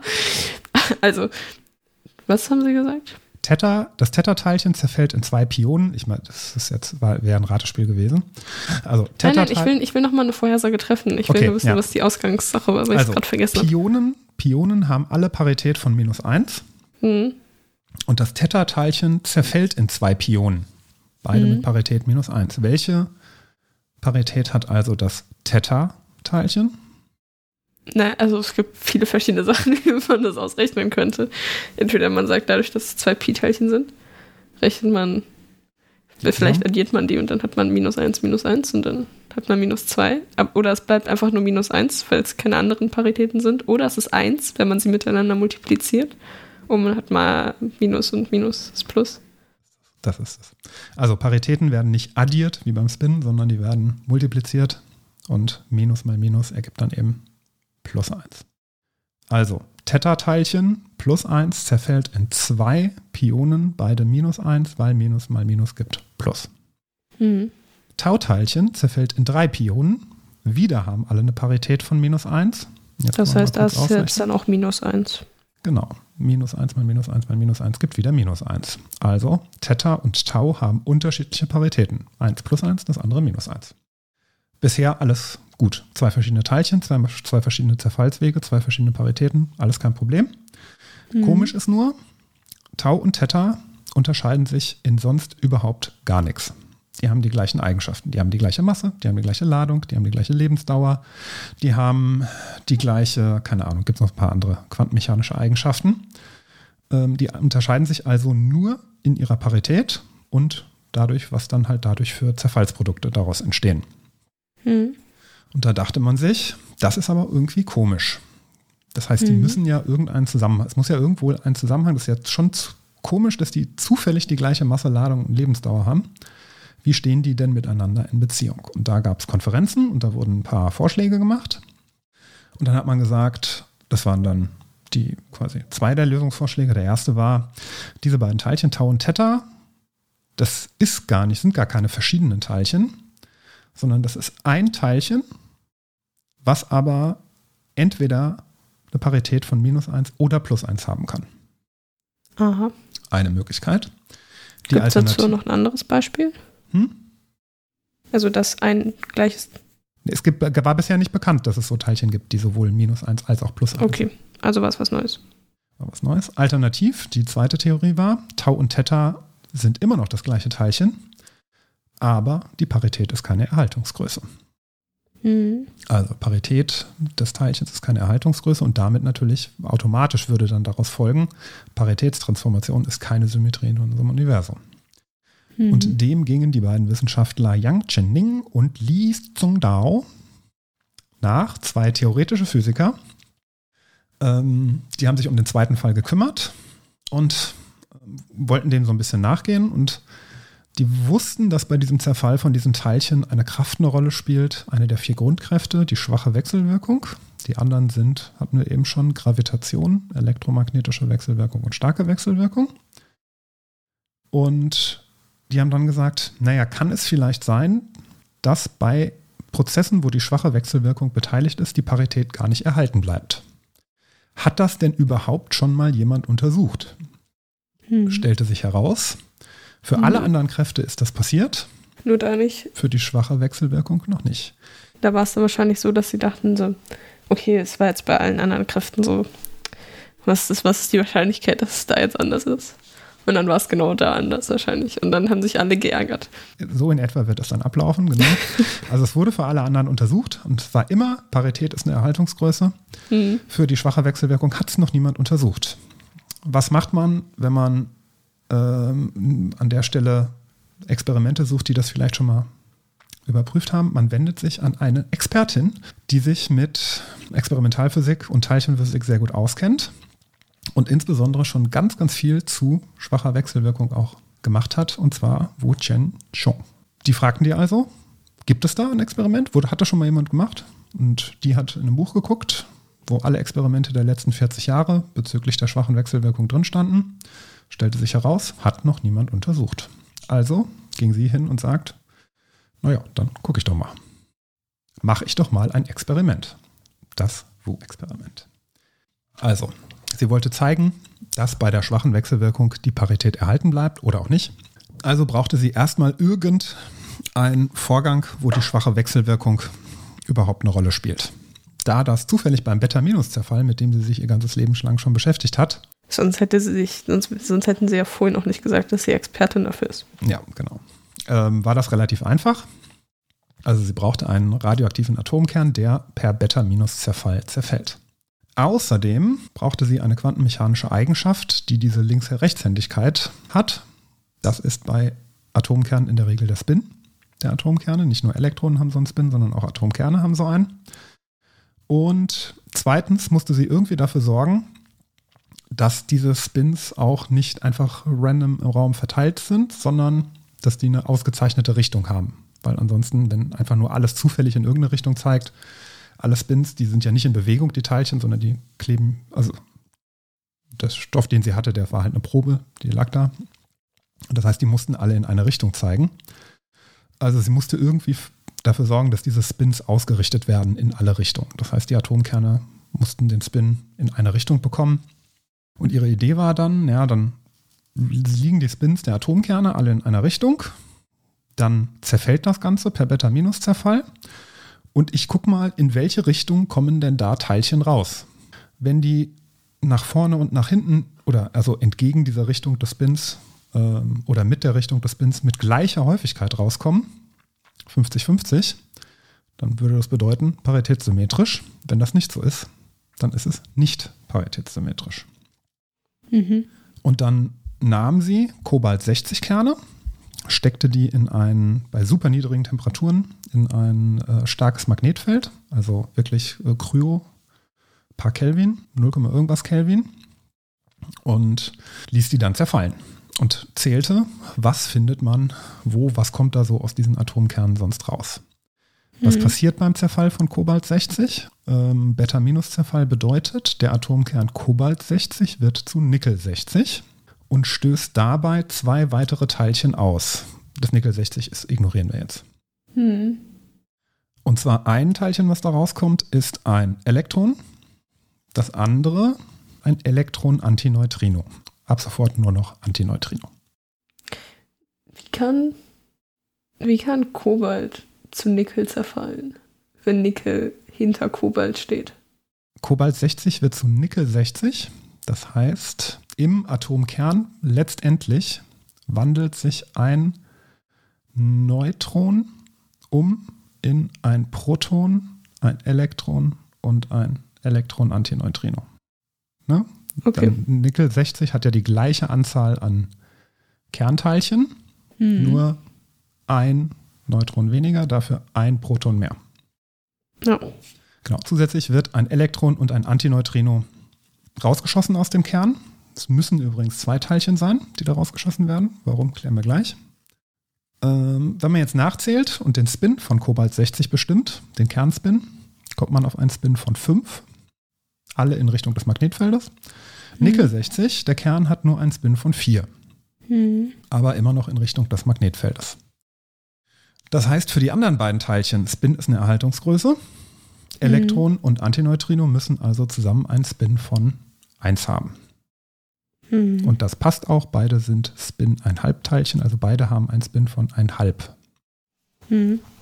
Und zwar müssen die alle immer noch in die gleiche Richtung zeigen. Vorher Spin 5, danach Spin 4 plus ein halb plus ein halb, alle in die gleiche Richtung. Sagen wir mal nach rechts. Dann gibt es ja noch aus der klassischen Physik die Impulserhaltung. Wenn jetzt Nickel 60, äh, äh, Kobalt 60 in Nickel 60 zerfällt, dann bleibt Nickel 60 an seinem Platz. Das ist immer noch in der Probe da drin. Aber diese zwei ganz leichten Teilchen, Antineutrino und Elektronen, die werden rausgeschossen. Damit die Impulserhaltung gilt, im Gesamtimpuls muss 0 sein, weil vorher war der Impuls 0, muss das eine in die eine Richtung und das andere 180 Grad in die andere Richtung fliegen. Hm. Also die werden sich in entgegengesetzte Richtung aus diesem Atomkern entfernen. Eins nach links, eins nach rechts.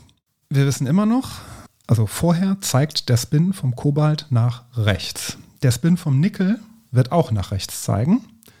Die Spins von Elektron und Antineutrino müssen auch nach rechts zeigen, denn alle haben Spin positiv 4 plus 1,5 plus 1,5. Wenn das Elektron nach rechts rausfliegt und einen Spin hat, der nach rechts zeigt, dann ist das Elektron ein. Rechtshändiges Teilchen. Wenn das Elektron nach links rausfliegt, zeigt der Spin entgegengesetzt der Bewegungsrichtung, dann wäre das Elektron ein. Linkshändiges. Genauso für das Antineutrino. Hm. Also man würde erwarten, 50% der Elektronen fliegen als Rechtshändige rechts raus, 50% der Elektronen fliegen als Linkshändige links raus und für die Antineutrinos exakt genauso. Und jetzt Mhm. hat sie sich hingestellt und hat gezählt. Im Internet habe ich gefunden, sie hat die Antineutrinos gezählt. Ich weiß, dass Neutrinos und Antineutrinos relativ aufwendig zu detektieren sind. Vielleicht hat sie auch die Elektronen gezählt, ich weiß es nicht. Und was sie fand, hat sie stark überrascht. Sie hat deutlich mehr rechtshändige Antineutrinos gefunden als linkshändige Antineutrinos. Das heißt, es gab einen deutlichen Überschuss an Antineutrinos, die nach rechts geflogen sind, im Vergleich Mhm. zu Antineutrinos, die nach links geflogen sind. Was hat das also gezeigt? Wenn man dieses Experiment jetzt spiegeln würde, wären die Bewegungsrichtungen alle umgedreht. Der Spin aber nicht. Das heißt, dort hätte man eine Häufigkeit von linkshändigen Antineutrinos gefunden. Hm. Wir wissen aber, es gibt eine Häufung von rechtshändigen Antineutrinos. Wir können also exakt sagen, dieses Experiment wurde in einem Spiegel dargestellt und ist nicht unsere Realität. Das ist eine andere Physik als unsere, denn, und das ist, gilt bis heute, Antineutrinos sind rechtshändig. Das sind, gibt nur rechtshändige Antineutrinos und damit umgekehrt das Gegenteilchen, das normale Neutrino, das ist immer linkshändig. Und das ist sehr besonders, denn für Photonen, wir kennen rechtshändige und linkshändige Photonen, wir kennen Elektronen, rechtshändige und linkshändige Elektronen. Für alle anderen Teilchen gilt das auch, nur die Neutrinos. Es gibt eben nur linkshändige Neutrinos und rechtshändige Antineutrinos. Das heißt, es gibt eine Präferenz für unsere normale Materie, die Neutrinos, nicht die Antimaterie, für Linkshändigkeit. Hm. Und da wir vorher gesagt hatten, alle anderen Kräfte, Gravitation, Elektromagnetismus und so weiter, da gilt die Paritätserhaltung, heißt diese, die grundlegenden Gesetze der Physik haben keine Präferenz. Das gilt eben für die schwache Wechselwirkung nicht. Wenn die schwache Wechselwirkung beteiligt ist, gibt es eine Präferenz für Linkshändigkeit, für Materie, nämlich bei den Neutrinos. Wolfgang Pauli schrieb dazu, ich kann nicht glauben, dass der Herr ein schwacher Linkshänder ist. Toll. Aber es ging doch jetzt. Hoffentlich. Es hat Sinn ergeben. Okay, sehr schön. Immerhin. Also das bedeutete für das Tau-Theta-Puzzle oder Theta-Tau-Puzzle, es gibt tatsächlich nicht zwei verschiedene Teilchen, Tau und Theta, sondern es gibt ein Teilchen, das Kaon, das kennen wir heute als Kaon-Teilchen. Das kann auf zwei verschiedene Weisen zerfallen.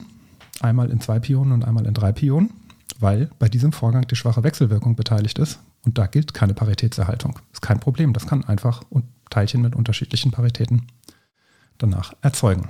Und vielleicht noch der eigentliche Grund, was da passiert, warum das so ist. Beim Beta-Minus-Zerfall, letztendlich, wenn man alles ganz runterbricht, bedeutet schwache Wechselwirkung, ein Up-Quark wird in ein Down-Quark umgewandelt. Also Up wandelt sich in Down um. Quarks sind Teilchen, die haben sowohl links- als auch rechtshändige Anteile. Komisch, ist aber so. Und die schwache Wechselwirkung interagiert bei diesem Vorgang nur mit dem linkshändigen Anteil der Quarks.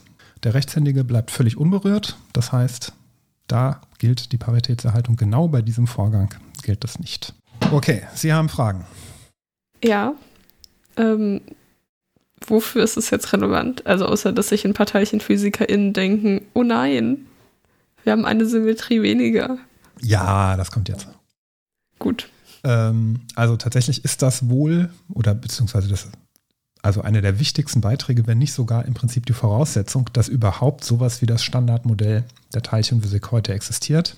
Denn dieses Modell, das ja die Beziehung der Teilchen untereinander irgendwie und deren Eigenschaften beschreiben soll, das beruht letztendlich auf nichts anderem als auf Symmetrien. Und wenn da jetzt irgendwo noch in dem Ding eine Symmetrie versteckt wäre oder angenommen worden wäre, die aber gar nicht existiert, dann hätte man ein Riesenproblem, dann könnte man dieses System gar nicht in dem Sinne aufbauen, wie man das heute aufgebaut hat. Das heißt, da werden Widersprüche wahrscheinlich drin oder irgendwas.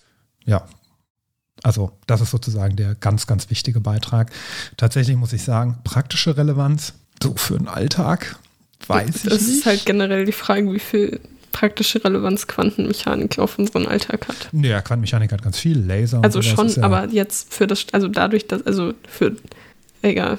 Naja, man muss natürlich sagen, es ist Grundlagenforschung, heute immer noch, wahrscheinlich auf vielen Gebieten.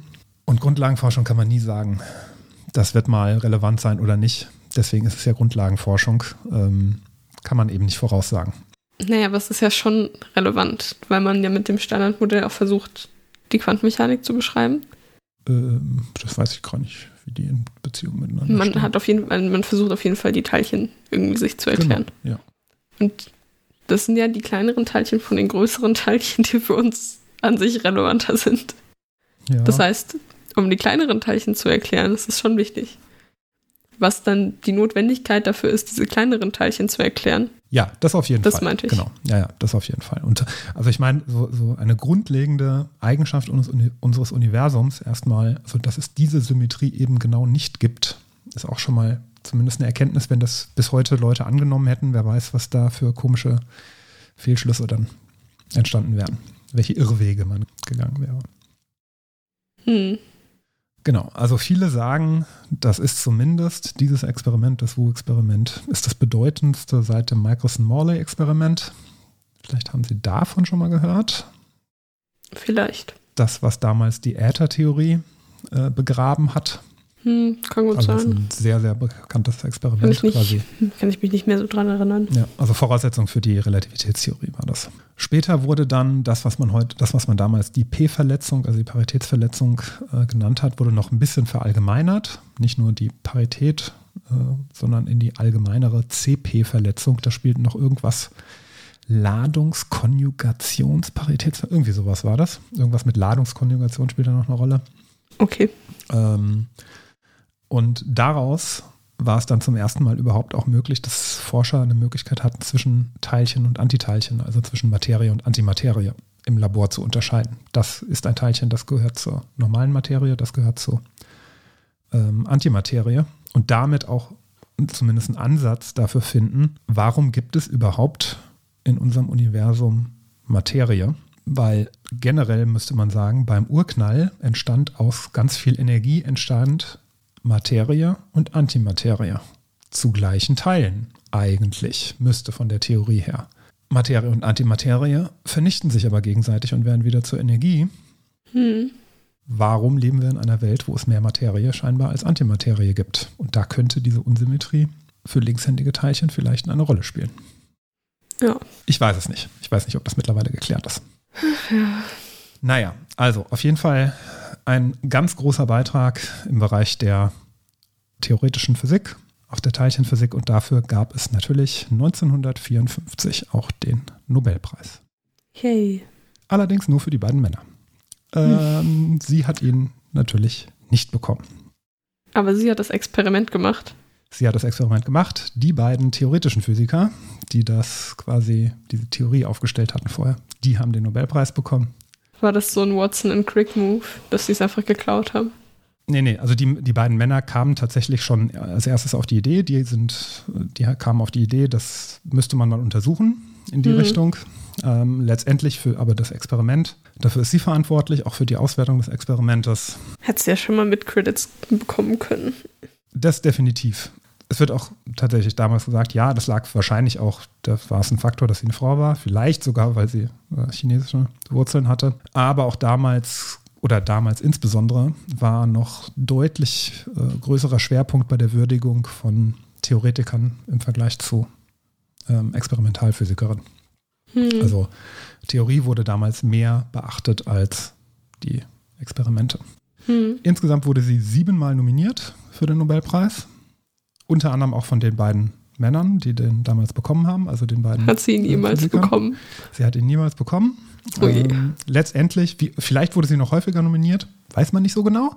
Hm. Denn äh, irgendwann hat das Nobelpreiskomitee 1966 einfach gesagt, na, die Nominiertenliste, die veröffentlichen, wir jetzt einfach nicht mehr. Das gibt Hm, uns zu viele Kontroversen, dann machen wir es lieber intransparent. Äh, gilt aber bis heute, so ein bisschen auch bei den Oscars gibt es ja immer diese Best-of, die größten Fehlentscheidungen der Oscars. Und äh, da Die Oscars insgesamt. Außer so ein Film oder sowas, der dann Ja. mal ganz ordentlich war. Naja. Genau, aber da, also da gibt es ja, also gibt's ja, sagen wir mal, dramatischere Fehlentscheidungen und weniger dramatische. Und äh, auch in der, bei den Nobelpreisen gibt es sowas und da ist sie auf jeden Fall ganz, ganz, ganz weit vorne. Hm. Ein kleiner bis mittelgroßer Skandal. 1946 am MIT sagte sie dazu, ich frage mich, ob die winzigen Atome und Kerne oder die mathematischen Symbole oder die DNA-Moleküle eine Vorliebe für männliche und weibliche Behandlung haben. Hat dafür sehr viel Applaus bekommen. Wie ging es weiter in ihrem restlichen Leben? Sie bekam 58 eine ordentliche Professur, 73 noch so eine Sonderprofessur, weil ich nicht mehr weiß, was das genau bedeutete. Ähm, sie war wohl sehr streng, also sie galt als sehr strenge Professorin, Spitzname zusätzlich noch Dragon Lady. Ähm, hatte aber sehr viel für ihre, ähm, sagen wir mal, Studentinnen übrig, aß oft mit denen auch zu Mittag, wollte die auch persönlich kennenlernen, arbeitete extrem lange. Also so ein gutes Streng dann eher. ja, genau. Hatte so 12 bis 15 Stunden Tage. Ähm, wurde aber lange Zeit auch immer noch deutlich schlechter bezahlt als ihre männlichen Kollegen. Das hat dann erst irgendwann in den 60ern, irgendeinem Leiter fiel das auf und hat das mal korrigiert. Wenigstens ist es überhaupt jemandem aufgefallen. Ja, ja. Sie hatte auch noch Auswirkungen auf die Biologie. Sie hat dann später noch Studien zur Sichelzellenanämie gemacht. Da hat sie irgendwas rausgefunden. Hat 62 auch nochmal ein weiteres Experiment zum Beta-Zerfall und der Fermi-Theorie gemacht. Da hat nämlich der Herr Richard Feynman hat die CVC-Hypothese aufgestellt und das musste noch bestätigt werden und das hat sie auch geschafft. Ich habe mich nicht mehr darum gekümmert, was das jetzt bedeutet. Ist okay. Und sie war Wegbereiterin zu der Theorie, ähm, dass man, was man heute so als einen Schritt zur Weltformel findet. Irgendwann will ja die ganzen Elektromagnetismus, diese vier Grundkräfte will man ja irgendwie zu einer gemeinsamen Theorie verschmelzen. Das hat man noch nicht hinbekommen. Allerdings zwei von denen hat man schon miteinander kombinieren können, nämlich die schwache Wechselwirkung und die elektromagnetische Wechselwirkung. Die kann man mittlerweile mit der elektroschwachen Wechselwirkung quasi zusammenfassen zu einer Theorie. Wäre auch nicht möglich gewesen ohne ihre Erkenntnisse. Ähm, noch mehr hat äh, Experimente zum Beta-Zerfall, unter anderem mit myonischen Atomen. Das sind Atome, wo die Elektronen durch Myonen ersetzt werden, glaube ich. Das sind noch andere Teilchen. Hat ein Lehrbuch beschrieben zum Beta-Zerfall, ist bis heute Standardwerk. Ihre Eltern und auch ihr älterer Bruder starben in den 50ern, also um 1960. Sie selbst durfte nicht zur Beerdigung, weil China ein kommunistisches Land war. Ähm, sie besuchte ihren Onkel und ihren jüngeren Bruder allerdings 1965, da war sie kurz in Hongkong. Und 1972 dann entspannte sich die Lage so ein bisschen besser. Da ist Nixon dann nach China gereist, hat sie also ein bisschen entspannt. Ähm, und 73 war sie dann tatsächlich erstmal, erstmals wieder überhaupt in China. Da waren ihr Onkel und ihr Bruder allerdings schon tot. Die sind während der Kulturrevolution von Mao. ähm, Warum durfte gestorben. sie 1960 nicht nach China und dann aber ein paar Jahre später nach China? Also ich verstehe, dass das was mit dem amerikanischen Pass und so zu tun hat. Wahrscheinlich. Nein, nein, in den 60er Jahren war es generell äh, US-Amerikanern verboten, nach China zu reisen, weil das ein kommunistisches, kommunistisches Land war und Amerika der Klassenfeind. Aber sie haben doch gesagt, dass sie 1965 ihren Bruder und ihren Onkel Hongkong. besucht hat. in Hongkong, Ach so, nicht gut. China. Ja. Das kriege ich auch noch hin. Genau. Ähm, da haben die sich äh, irgendwie kurz gesehen. Und war ähm, tatsächlich auch ganz, also bis zu ihrem Tod eine der angesehensten Experimentalphysikerinnen überhaupt weltweit. Mhm. Herr Herwig, Herwig Schopper, Direktor am CERN, ähm, sagte auch mal über sie, wenn das Experiment von Wu durchgeführt wurde, muss es korrekt sein. Maurice Goldhaber, Goldhaber, die Leute vermeiden Experimente mit Beta-Zerfall, einfach weil sie wissen, dass Wu Chen-chung einen besseren Job machen würde als jeder andere. Weitere Arbeiten hatte sie zum Magnetismus und dem Satz von Bell, was auch immer das bedeutet, und war weiterhin auch politisch aktiv. Unter anderem stellte sie sich gegen Verhaftungen von Physikerinnen und Journalistinnen in China und Taiwan, kritisierte stark das Massaker auf dem Platz des himmlischen Friedens, Ende der 80er war das, wurde 1975 erste weibliche Präsidentin der American Physical Society und 1981 wurde sie dann emeritiert, reiste danach noch oft nach China und Taiwan, setzte sich für die Förderung von MINT-Unterricht ganz viel ein für äh, alle Geschlechter und starb am 16. Februar 1997 mm, an einem Schlaganfall in New York. Ihre Asche wurde im Hof der Ming-Di-Schule, die ihr Vater damals gegründet hatte in China und wo sie selbst, ähm, auch die sie selbst besucht hatte, dort wurde sie beerdigt. Vielleicht ganz interessant, die beiden Physiker-Kollegen, die beiden Theoretiker, Hm. leben beide heute noch, sind beide über 100, wenn ich das richtig in Erinnerung habe. Boah, Beide auch immer noch irgendwo in den USA. krass. Ja, Preise, kein Nobelpreis. Kein L'Oreal-Preis. Äh, 1997 dann nicht. Den habe ich, ich habe, die Liste der Preise ist unendlich lang. Also sie hat wirklich alles gewonnen. Außer den Nobelpreis. Deswegen nur so ein paar Sachen. Also 78 den Wolf-Preis für Physik, das ist so der zweite hinter dem Nobelpreis wohl. Natürlich ist ein Komet nach ihr benannt, hat Ehrendoktoren an allen Universitäten, glaube ich, die es gibt. Hm.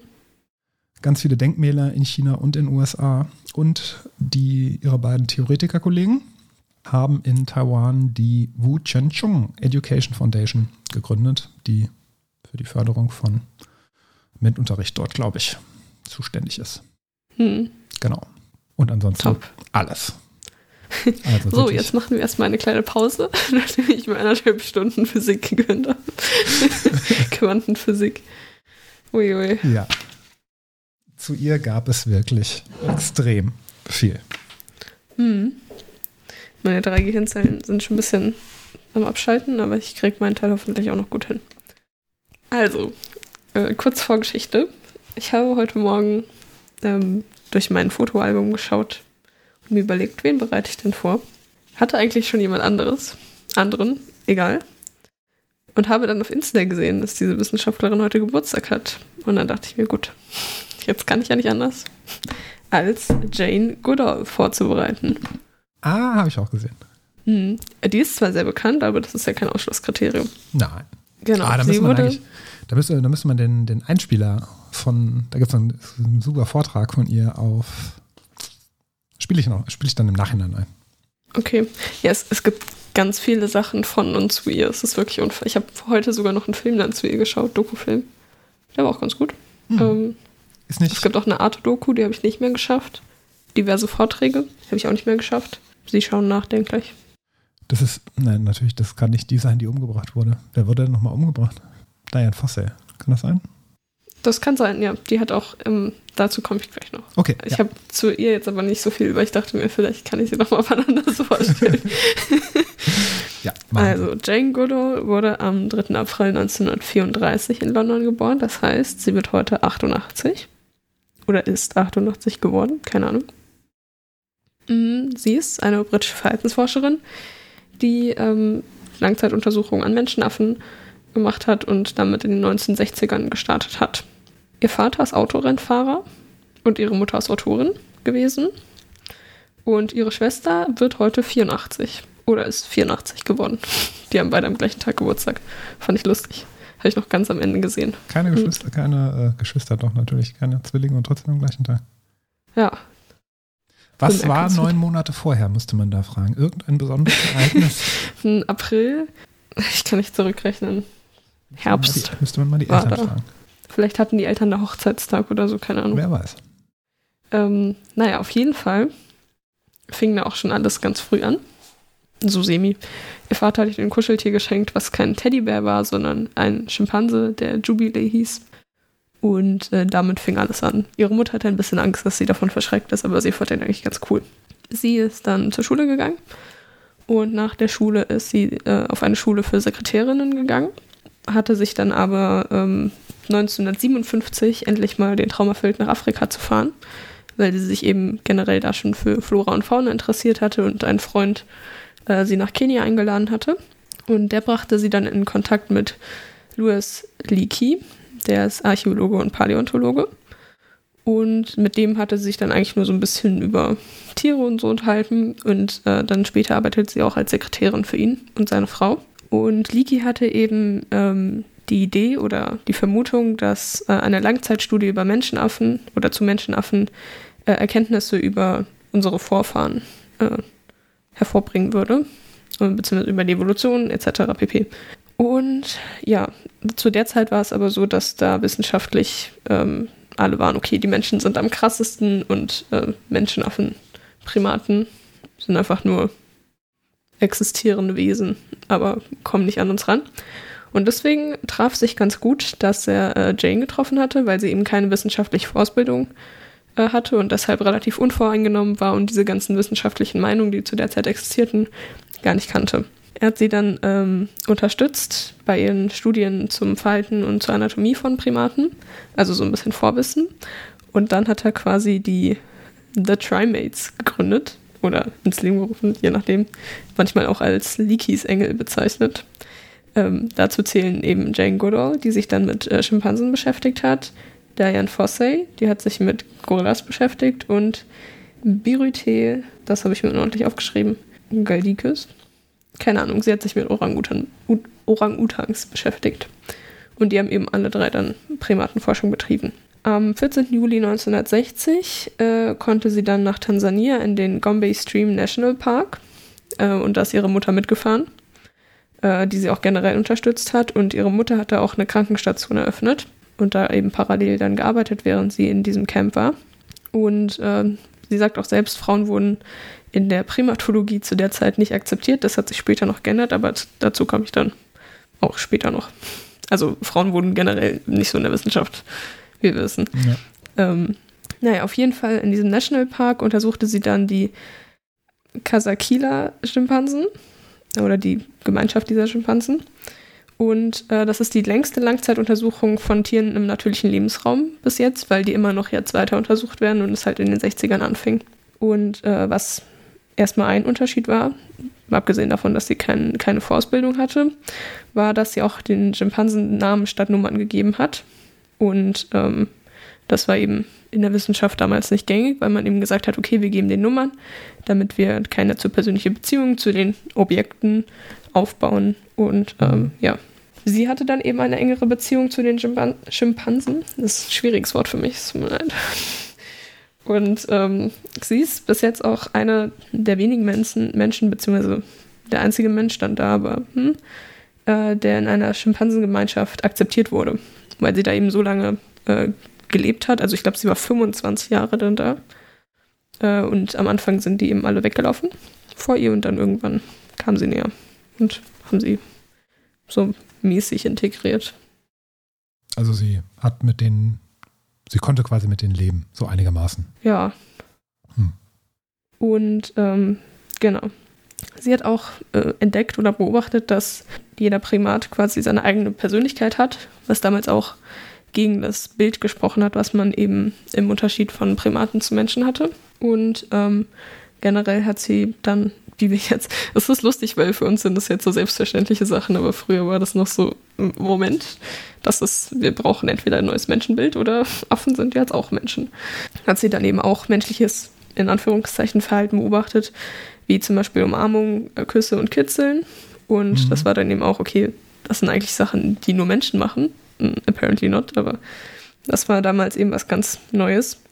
Ja, ich habe heute, hab heute noch ein Video gesehen, wie ein äh, Schimpanse sich auch quasi ein Haustier hält. Der füttert nämlich mit einem Apfel eine Schildkröte. Oh. das ist süß. Würde man jetzt auch nicht von ja. jedem erwarten. mit, mit so Tiersachen kriegt man mich generell immer. Also man kann mich auch einfach so drei Stunden vor so eine Tierdoku setzen. Ich bin zufrieden. Ja, und was da eben auch von Vorteil war, ist, dass in dieser Gruppe, die sie untersucht hatte, war eine Mutter, die dann einen Jungs bekommen hat. Und da konnte sie dann quasi live die Mutter-Kind-Beziehung verfolgen und diese ganzen Familiensachen. Auch später dann, als die Mutter gestorben ist, ist das Kind, glaube ich, auch relativ kurz danach gestorben. Mhm. Ja, das war aber, das war nochmal was ganz anderes. Das habe ich mir aber auch nicht so genau aufgeschrieben, das war nur in dem Film, den ich gesehen habe. Naja, auf jeden Fall äh, stellte sie dann eben die These auf, dass die Gemeinsamkeit zwischen Primaten und Menschen größer äh, als nur die Gene ist, betrifft. Also ich weiß nicht, wie ich den Satz angefangen habe. Ähm, das heißt, es geht eben auch in Bereiche Emotionen, Intelligenz und soziale Interaktion, dass da eben auch ähm, Primaten und Menschen vieles teilen und das ging natürlich dann durch die in Klammern wissenschaftliche Welt, Mhm. weil sich alle dachten, oh nein. Also es waren, die 60er. Hm. Unter anderem ähm, bestätigte sie eben auch, dass Primaten ähm, Werkzeuge gebrauchen, also zum Beispiel Steine als Hammer oder Stöcke, um irgendwie Termiten sich zu angeln. Und das Waffen, glaube ich, auch, oder? Ja, genau. Sie zeigt, also das auch, da gab es da gab's später noch einen richtigen Affenkrieg, aber dazu komme ich gleich noch. Mm. Und sie ist da geblieben dann in der Zeit, das war schon kritisch. Aber nein. Und sie zeigte eben auch, dass äh, Schimpansen in dem Fall auch Fleisch essen, äh, zum Beispiel das von anderen Affenarten, also von anderen Primaten dann, von kleineren, die sie einfach mal, also ich, es ist wahrscheinlich jetzt auch nicht so super oft passiert, aber die haben auch manchmal schon so einen kleinen Affen weggesnackt. Und sie hatten, zeigten eben auch aggressives Verhalten. Also sie, als sie hingegangen ist oder als sie dann am Anfang noch war, ähm, dachte sie, dass äh, quasi die Schimpansen so sind wie Menschen, nur in netter. Und dann hat sie eben gesehen, hm, doch nicht so ganz. Mhm. Aber ja. Ach, genau. Und was sie auch noch ähm, gesehen hat, ist, dass Weibchen äh, Kinder von anderen Weibchen töten, um ihre Dominanz zu symbolisieren. das heißt, Schimpansen sind nicht, nicht zu 100% so knuffig generell, wie man denken würde. Ja. Wer Planet Mhm. der Affen gesehen hat, Der wurde mir danach vorgeschlagen, nach der Doku. Ich war so, hm, jetzt will ich nicht. Der ist gut, kann man gucken. Ja, Also der alte. Die neuen vielleicht sind so. nachher noch. Die neuen sind so, naja, nicht ganz schlimm, aber 1962 ähm, ging sie dann an die University of Cambridge. Ähm, und obwohl sie keinen Bachelor hatte, äh, konnte sie direkt promovieren. Ähm, da hatte sich quasi Leakey auch für eingesetzt. Und dadurch, dass sie eben auch so viele Forschung vorher schon in äh, Tansania betrieben hatte, ging das. Sie war die achte Person, der das erlaubt wurde. Und äh, sie hat promoviert in Ethologie, also Verhaltensforschung.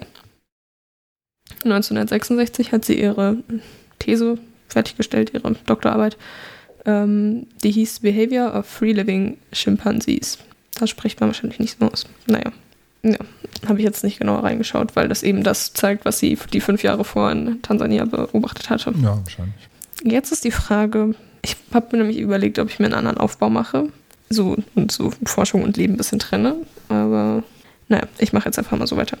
Ich trenne es nicht. habe ich vorher auch nicht gemacht. 1964 hat sie dann Hugo von Levick geheiratet. Der war Wildtierfotograf und hat eine Doku über ihre Forschung gedreht, die von National Geographic verordnet wurde, angesetzt wurde, was auch immer beauftragt. Ähm, eben weil ihre Forschung so normbrechend war. Nicht normbrechend, aber halt eben was Neues zu der Zeit. Ja, aber sie war damals noch nicht, sie war damals noch nicht so bekannt, oder? Also heute kennt man ja schon. Also heute Namen. kennt man sie auf jeden Fall, auf Ja, ja. jeden Fall. Also mindestens aber damals war sie auch schon, also das war dann, ah, da stand irgendwas, ich weiß es nicht mehr. Ich habe es mir auch nicht aufgeschrieben. Also damals wurde sie dann auch bekannter. Mhm. Okay. Mm, Ich wollte gerade sagen, man kannte sie auch schon zu ihrer Zeit, aber sie lebt ja auch noch. Also von daher, man kannte sie auch schon früher. Ähm, genau, und die haben dann da eben äh, zusammen ihre Zeit verbracht in, in dem Nationalpark und dann äh, später geheiratet. 1967 hatten sie einen Sohn zusammen. Und 1964, äh, 74 haben sie sich wieder geschieden. Ja, sie waren aber noch relativ gut danach befreundet, also es hat einfach nur nicht mehr von den Lebensplänen gepasst weil sie wollte eben weiter da bleiben in Tansania und er wollte eben woanders hin. Und ja, Dann geht's ja nicht. Damals ging ja auch eine Fernbeziehung jetzt noch nicht so entspannt wie heute. Ja, klar. Ja. Wann war es? Welche Zeit reden wir gerade? 60er, 70er? 70er. Genau. Fliegen noch teuer. Dann ähm, jetzt nochmal kurz zurück. Äh, Anfang der 70er. 1970 bis 75 war sie Gastprofessorin für Psychiatrie und Humanbiologie an der Stanford University. Äh, und 1973 war sie Gastprofessorin für Zoologie in, äh, an der University Dar es Salaam. Mhm. Dar es Salaam, ja, Dar es Salaam, Tansania. in Tansania. Ähm, genau. 1977 hat sie dann das Jane Goodall Institute gegründet, das äh, zum einen den Gambi Park un unterstützt, an dem sie äh, eben gearbeitet hat, wobei die jetzt viele Standorte haben, ähm, das sich auch für den Schutz von Primaten und äh, vor allen Dingen Schimpansen einsetzt, das auch Jugendliche für das Thema Interess äh, begeistert oder begeistern will. Ähm, dazu zählt zum Beispiel auch ein Projekt, was sie 1991 gestartet hat, was Roots and Shoots heißt, was äh, Jugendliche für Natur- und Umweltschutz äh, sensibilisieren soll. Und ähm, durch dieses Institut unter anderem, ich ja gesagt habe am Anfang, äh, dass in der Primatologie sehr wenig Frauen waren, äh, ist jetzt der Anteil circa 50-50 in dem Bereich, weil sie eben, also nicht nur wegen ihr, aber Ich hätte jetzt tatsächlich gesagt, dass sogar mehr. ja, Aber, d- also hätte ich geschätzt, wenn ich hätte schätzen müssen in der Bier. das, was ich, ja, ich hätte auch geschätzt, dass es jetzt äh, mehr Frauen als Männer sind. Also was ich gelesen hatte, war, dass es äh, jetzt 50-50 ist. Genau, also dieses Institut gibt es auch heute noch. Und ähm, das hat auch später noch ganz viele andere Projekte angefangen. Ich habe mir nicht alles aufgeschrieben. So, von 1974 bis 1978 ungefähr gab es dann diesen Gambi-Schimpansenkrieg, könnte man sagen.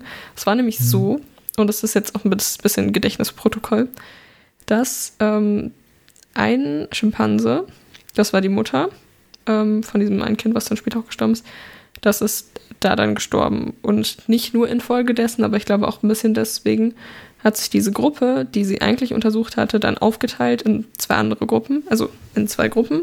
Die eine hat eher so ein bisschen im Norden und die andere so ein bisschen im Süden gelebt. Und die haben dann eben angefangen, sich da zu bekriegen. Und ich weiß nicht mehr, welche Gruppe im Endeffekt gewonnen hat, aber von der anderen Gruppe ist nicht mehr so viel übrig geblieben. Und das war erstmal natürlich generell ein bisschen gefährlich. Ähm, und für sie natürlich dann auch nochmal extra schade, sage ich mal, weil sie natürlich diese ganzen Schimpansen kennt und ihnen auch Namen gegeben hat. Und die ja auch vorher als Gruppe quasi so zusammen gesehen hat. Und als sie sich aufgeteilt haben, war es eben so, dass die anderen, also die dann in einer Gruppe waren, quasi als Fremde behandelt wurden. Und das ist natürlich äh, persönlich auch nochmal hart zu sehen, so. Ja, persönlich wahrscheinlich. Also aus wissenschaftlicher Sicht ist das ja, möchte man fast sagen, das Beste, was passieren konnte. Einfach so. Ja. Es gab auch, ähm, also es war zum Beispiel auch so, dass die, ähm, dass es dann irgendwann zu einer Zeit so war, dass die äh, Schimpansen dann näher ans Camp quasi rangekommen sind und die dann auch ähm, Bananen denen gegeben haben oder so. Und dass es da dann auch ein bisschen zu Unruhen kam. Und deswegen wird zum Beispiel, oder wurde ihre Forschung so ein bisschen kritisiert, weil man eben gesagt hat, okay, da haben die Menschen jetzt aber eingegriffen und es war ja nicht Ja. natürliches Verhalten in dem Sinne. Das ist ja immer so ein bisschen das Problem bei den Wissenschaften. Inwieweit beeinflusst man als Person, die beobachtet, das, was da gerade passiert? Kann man, Genau. Man kann es zumindest nie ausschließen. Ja, also ist ja nicht nur Mhm. in der Biologie so. Wobei sie es dann äh, später eben mh, wieder reguliert hatten, also weil die Affen dann auch einfach angefangen haben, irgendwelche Decken zu klauen oder so. Mhm. Ähm, später wieder reguliert haben und dann auch eben es noch andere Forschung gab, wo eben gesagt wurde, okay, es gibt äh, bei anderen Primaten eben auch diese Tendenz zur Aggressivität, ohne dass da irgendwie äh, Menschen deutlich eingegriffen haben. Genau. Dann mh, kleiner Zeitsprung in die 80er Jahre. Also sie hat dann da eben äh, gelebt und geforscht. Und 1986 gab es eine Konferenz in Chicago zum ethischen Umgang mit Tieren und dann eben auch vor allen Dingen mit äh, Schimpansen. Und da hat sie eben gemerkt, okay, das ist jetzt der Zeitpunkt, wo ich mit meiner Forschung quasi fertig bin. Und ich muss jetzt ein bisschen mehr in die Wissenschaftskommunikation quasi gehen und äh, ein bisschen mehr in den Aktivismus. Und sie hat dann zum Beispiel auch mit Regierungen zusammengearbeitet und sich für Tierrechte eingesetzt und für die Lebenserhaltung derer. Es gibt zum Beispiel das Great Ape Project, ich habe nicht aufgeschrieben von wann, ähm, das eben für die Rechte für Menschenaffen, die ähnlich der Menschenrechte sind, eintritt. weil man Mhm. eben sagt, okay, da gibt es nicht so eine große Unterscheidung zwischen denen und uns. Und ähm, genau, außerdem setzt sie sich äh, noch für Klimaschutz bzw. Umweltschutz ein und hat infolgedessen auch diverse Organisationen gegründet, zum Beispiel äh, im Jahr 2000 äh, die Organisation Ethologists for the Ethical Treatment of Animals mit Mark Bickhoff zusammen. Vielleicht kennt man ihn, Hm. ich weiß nicht, ob man ihn kennen sollte. Genau, nee. Es gab einen, das ist aber blau hinterlegt bei Wikipedia. ähm, ich habe es nicht weiter nachgeschaut. Es gibt einen Link. Hm. Ja. Seit äh, 2002 ist sie auch Friedensbotschafterin der UN. 2008 hat sie eine Aufforderung ans Nobelpreiskomitee äh, gestellt, äh, einen Nobelpreis für Alternativen zu Tierversuchen zu verleihen, was nicht geklappt hat, wie wir sehen. Dass man eben sagt, okay, wenn eine Methode entwickelt wird, bei der man früher einen Tierversuch benutzt hat und ihn jetzt aber nicht mehr benutzt, dafür gibt es dann quasi einen Nobelpreis. Ja, mit so Forderungen natürlich, also das kann ja nur nicht funktionieren. Das ist halt, also ich, es hätte wahrscheinlich besser funktioniert, wenn man einfach einen separaten Preis dafür vorgeschlagen hätte. Dann, dann, also da, da, aus der Riege, sagen wir mal, da fallen mir eine Million Preise ein, wahrscheinlich, die man dann für irgendwas vergeben müsste. Hm. Ich weiß nicht, also bin ich mir nicht so sicher, ob das dann nicht, das verschwendete Mühe, ich weiß es nicht. Nee. Naja, es ist ja schon sinnvoll und alles. Ähm, Ne, ne, selbstverständlich ist das sinnvoll, aber hätte man das nicht, also, weil es ja, es war ja völlig klar, dass das nicht funktionieren wird. Hätte jetzt niemand erwartet, dass jetzt Nobelpreiskomitee sagt, mega Idee, setzen wir um, ähm, sondern dass man das nicht irgendwas, vielleicht Mhm. irgendwas probiert, was tatsächlich realistisch umzusetzen ist. Weil es Mhm. ja schon ein wichtiges Thema ist. Ja. Naja, egal. Ähm, 2015 wurden dann äh, Schimpansen als gefährdet eingestuft, ähm, nachdem sie das auch quasi beantragt hatte. Hm. Und äh, jetzt was Aktuelles, 2021 hat sie und äh, über 140 andere WissenschaftlerInnen von der EU-Kommission gefordert, dass äh, auf Käfighaltung bei Nutztieren äh, verzichtet wird. Was daraus gekommen ist, habe ich mir aber auch, habe ich auch ehrlich gesagt nicht nachgeschaut, hätte ich eigentlich machen können, fällt mir gerade auf. Ja, bisher noch nichts. Also, Bisher noch nichts, aber ich weiß nicht, ob es quasi schon abgelehnt wurde ob, oder ob man noch sagt, okay, ich weiß nicht, wie lange die EU da immer bei sowas rumrödelt. Also, Ich weiß gar nicht, ob die darauf reagieren müssen oder ob das einfach nur ein Aufruf ist, zu sagen, hm, so wie sie es gelesen hat, war es eher so eine Forderung, anstatt so was hochoffizielles, antragsmäßiges. Naja, also das waren jetzt auch nur ein äh, paar Sachen, mh, die sie gemacht hat. Jetzt kommen wir zu den Ehrungen und sonstiges. Da habe ich mir auch nicht alles aufgeschrieben, weil es war auch unfassbar viel. na, ist mega viel. Ja. Das ist wirklich sehr viel. Ähm, also 1972 wurde sie in der American Academy of Arts and Science aufgenommen.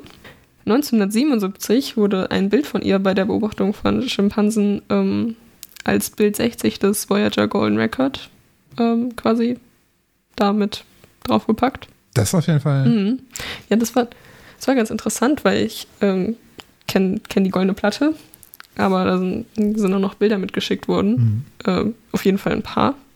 Und es ist ganz interessant, da mal durchzuschauen. Ja, auch so irgendwie so ein, ich glaube, Röntgenaufnahme von der Hand oder sowas ist da noch drin. Mhm. war, ja, so. Ja, in verschiedenen Bereichen. Das ist auf Wikipedia gibt es eine Liste, da ist dann nach Kategorien geordnet. Ähm, 1980 wurde ihr der Orden der Goldenen Arche verliehen. Das ist ähm, vom niederländischen Königshaus an NaturschützerInnen. 1987 hat sie die Gregor Mendel Medaille gewonnen oder bekommen. Die wird nur alle zwei Jahre verliehen, nicht jedes Jahr. okay. besonders. Das ist ein Biopreis einfach. Ja, ist ein Biopreis von der Deutschen Akademie der Naturforscher Leopoldina. Ach, die Leopoldina. Mhm. Dann 1988 wurde sie in American Philosoph Philosophical Society aufgenommen.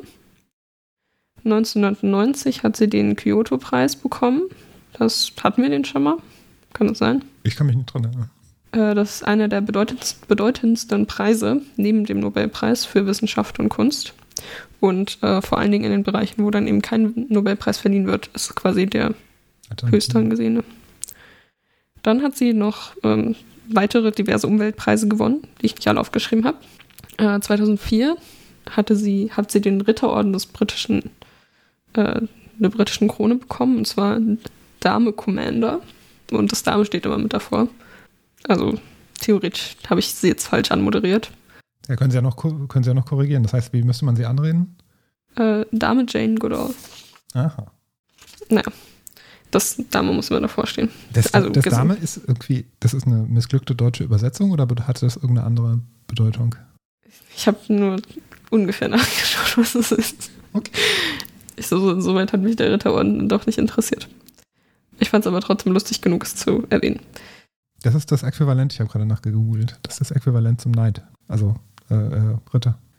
Diverse Ehrendoktoren. Ähm, Wie gesagt, 2010 hat sie äh, ein Bambi bekommen für unsere Erde.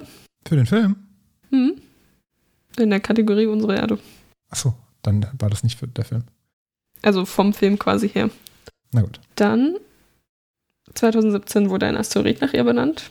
7175. Klassiker. Natürlich. Sie hat aber auch keinen L'Oreal-Preis bekommen. Kommt noch. Enttäuscht. Kommt ja noch. Hm, Ja, und das aktuellste, was ich auch sehr lustig fand, ist, äh, sie hat 2021 den Templeton Prize, Prize, Templeton Preis bekommen. Das ist weltweit der dritthöchst dotierte äh, Preis mit 1000, äh, 1.100.000 Pfund. Äh, laut 2015, also da muss man jetzt natürlich noch die Inflation berechnen. ähm, naja. Und der steht für die Schnittstelle zwischen Wissenschaft und Religion bzw. Spiritualität Um Gottes Willen. und wird bewusst höher als der Nobelpreis dotiert. Und der wird von wem wird der verliehen? Ähm, ich weiß nicht, von wem er verliehen Nee. wird. Habe ich mir nicht aufgeschrieben. Aber Templeton war irgendein. Ich weiß es nicht mehr.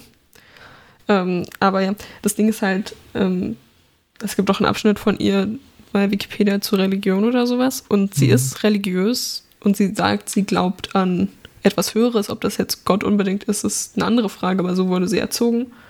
Aber ja. Und sie hat auch ein paar Bücher irgendwie so in die Richtung geschrieben. Na gut. Und ähm, Dawkins, ein großer Religionskritiker, Bitte?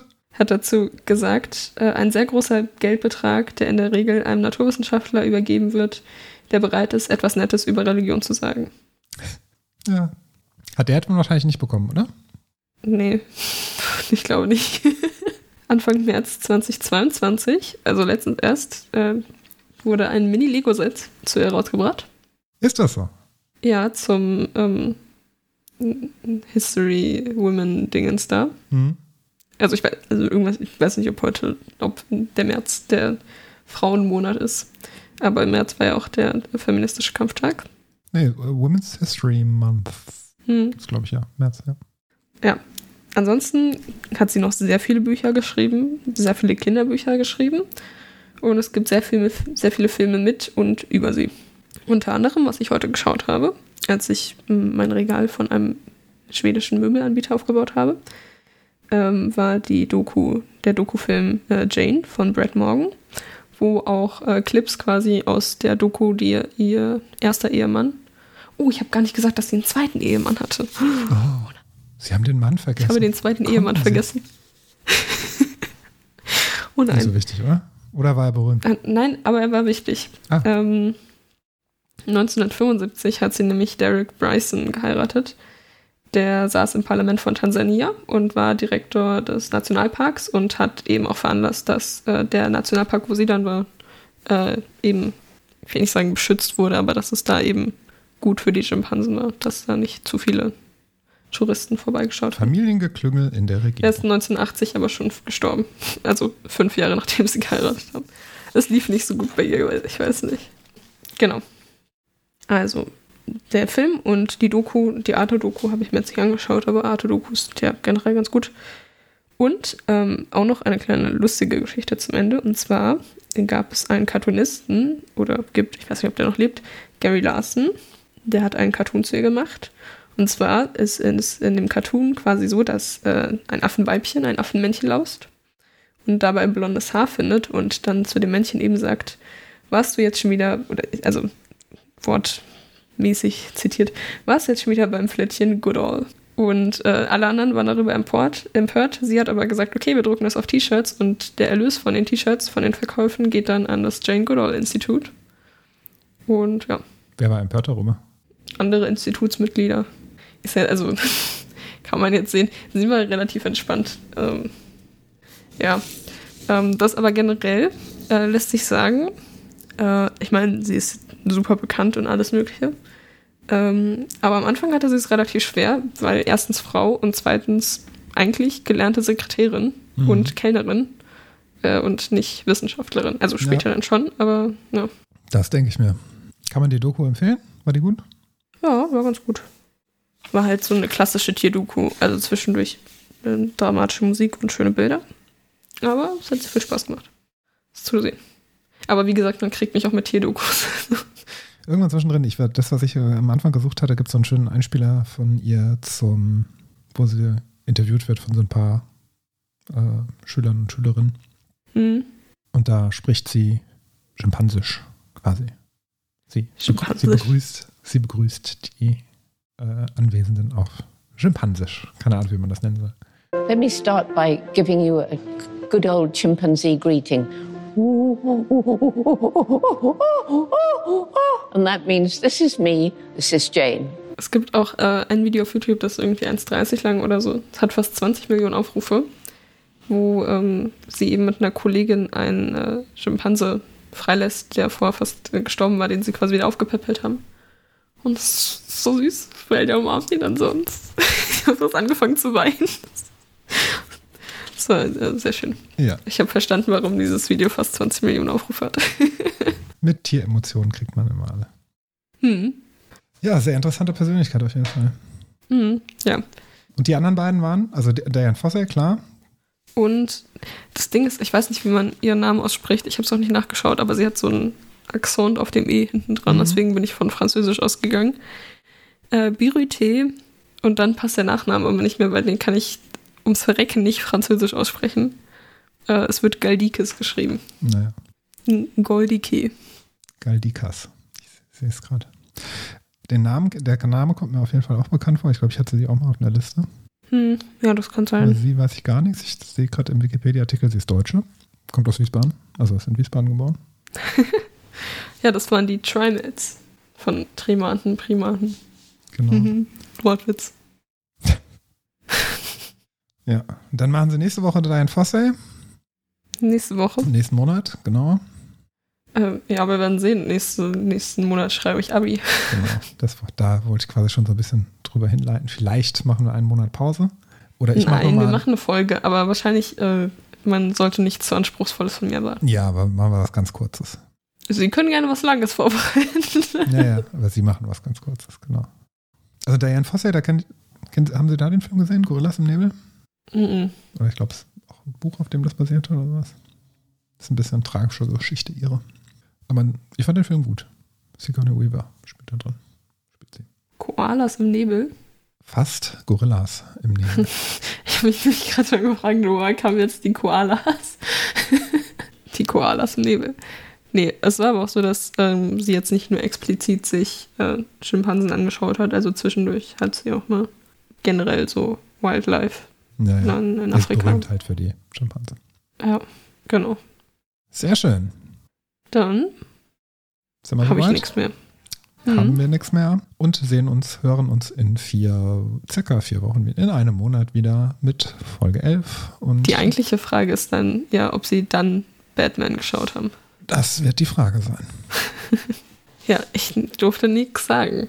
Das Richtig. ich spare mir seit einem Monat mein Kommentar zu Batman auf. Ja. War ich dann in den Ferien. Da sind die Kinos auch wieder ein bisschen leerer. In den Ferien sind die Kinos ein bisschen leerer. Sind ja alle im Urlaub. Naja, Viele. Manche. ich will Ich. nicht sagen, dass sie Lehrer sind. Also, sie sind. Nee, nicht nur die Lehrer sind dann im Urlaub, sondern auch alle Menschen mit Kindern sind, schulpflichtige Kinder sind dann im Urlaub. Nein, ich meinte, ich, also ich meinte zu den Kinos, dass ich würde nicht sagen, dass die Kinos Lehrer sind. Aber Ach das so. war dann lustig, weil sie sind Lehrer. Hahaha. Was für ein Wort. Nach zwölf Stunden Aufnahme kann brachte ich das nicht mehr. Labor zum Leuchten. Das fand ich wirklich gut.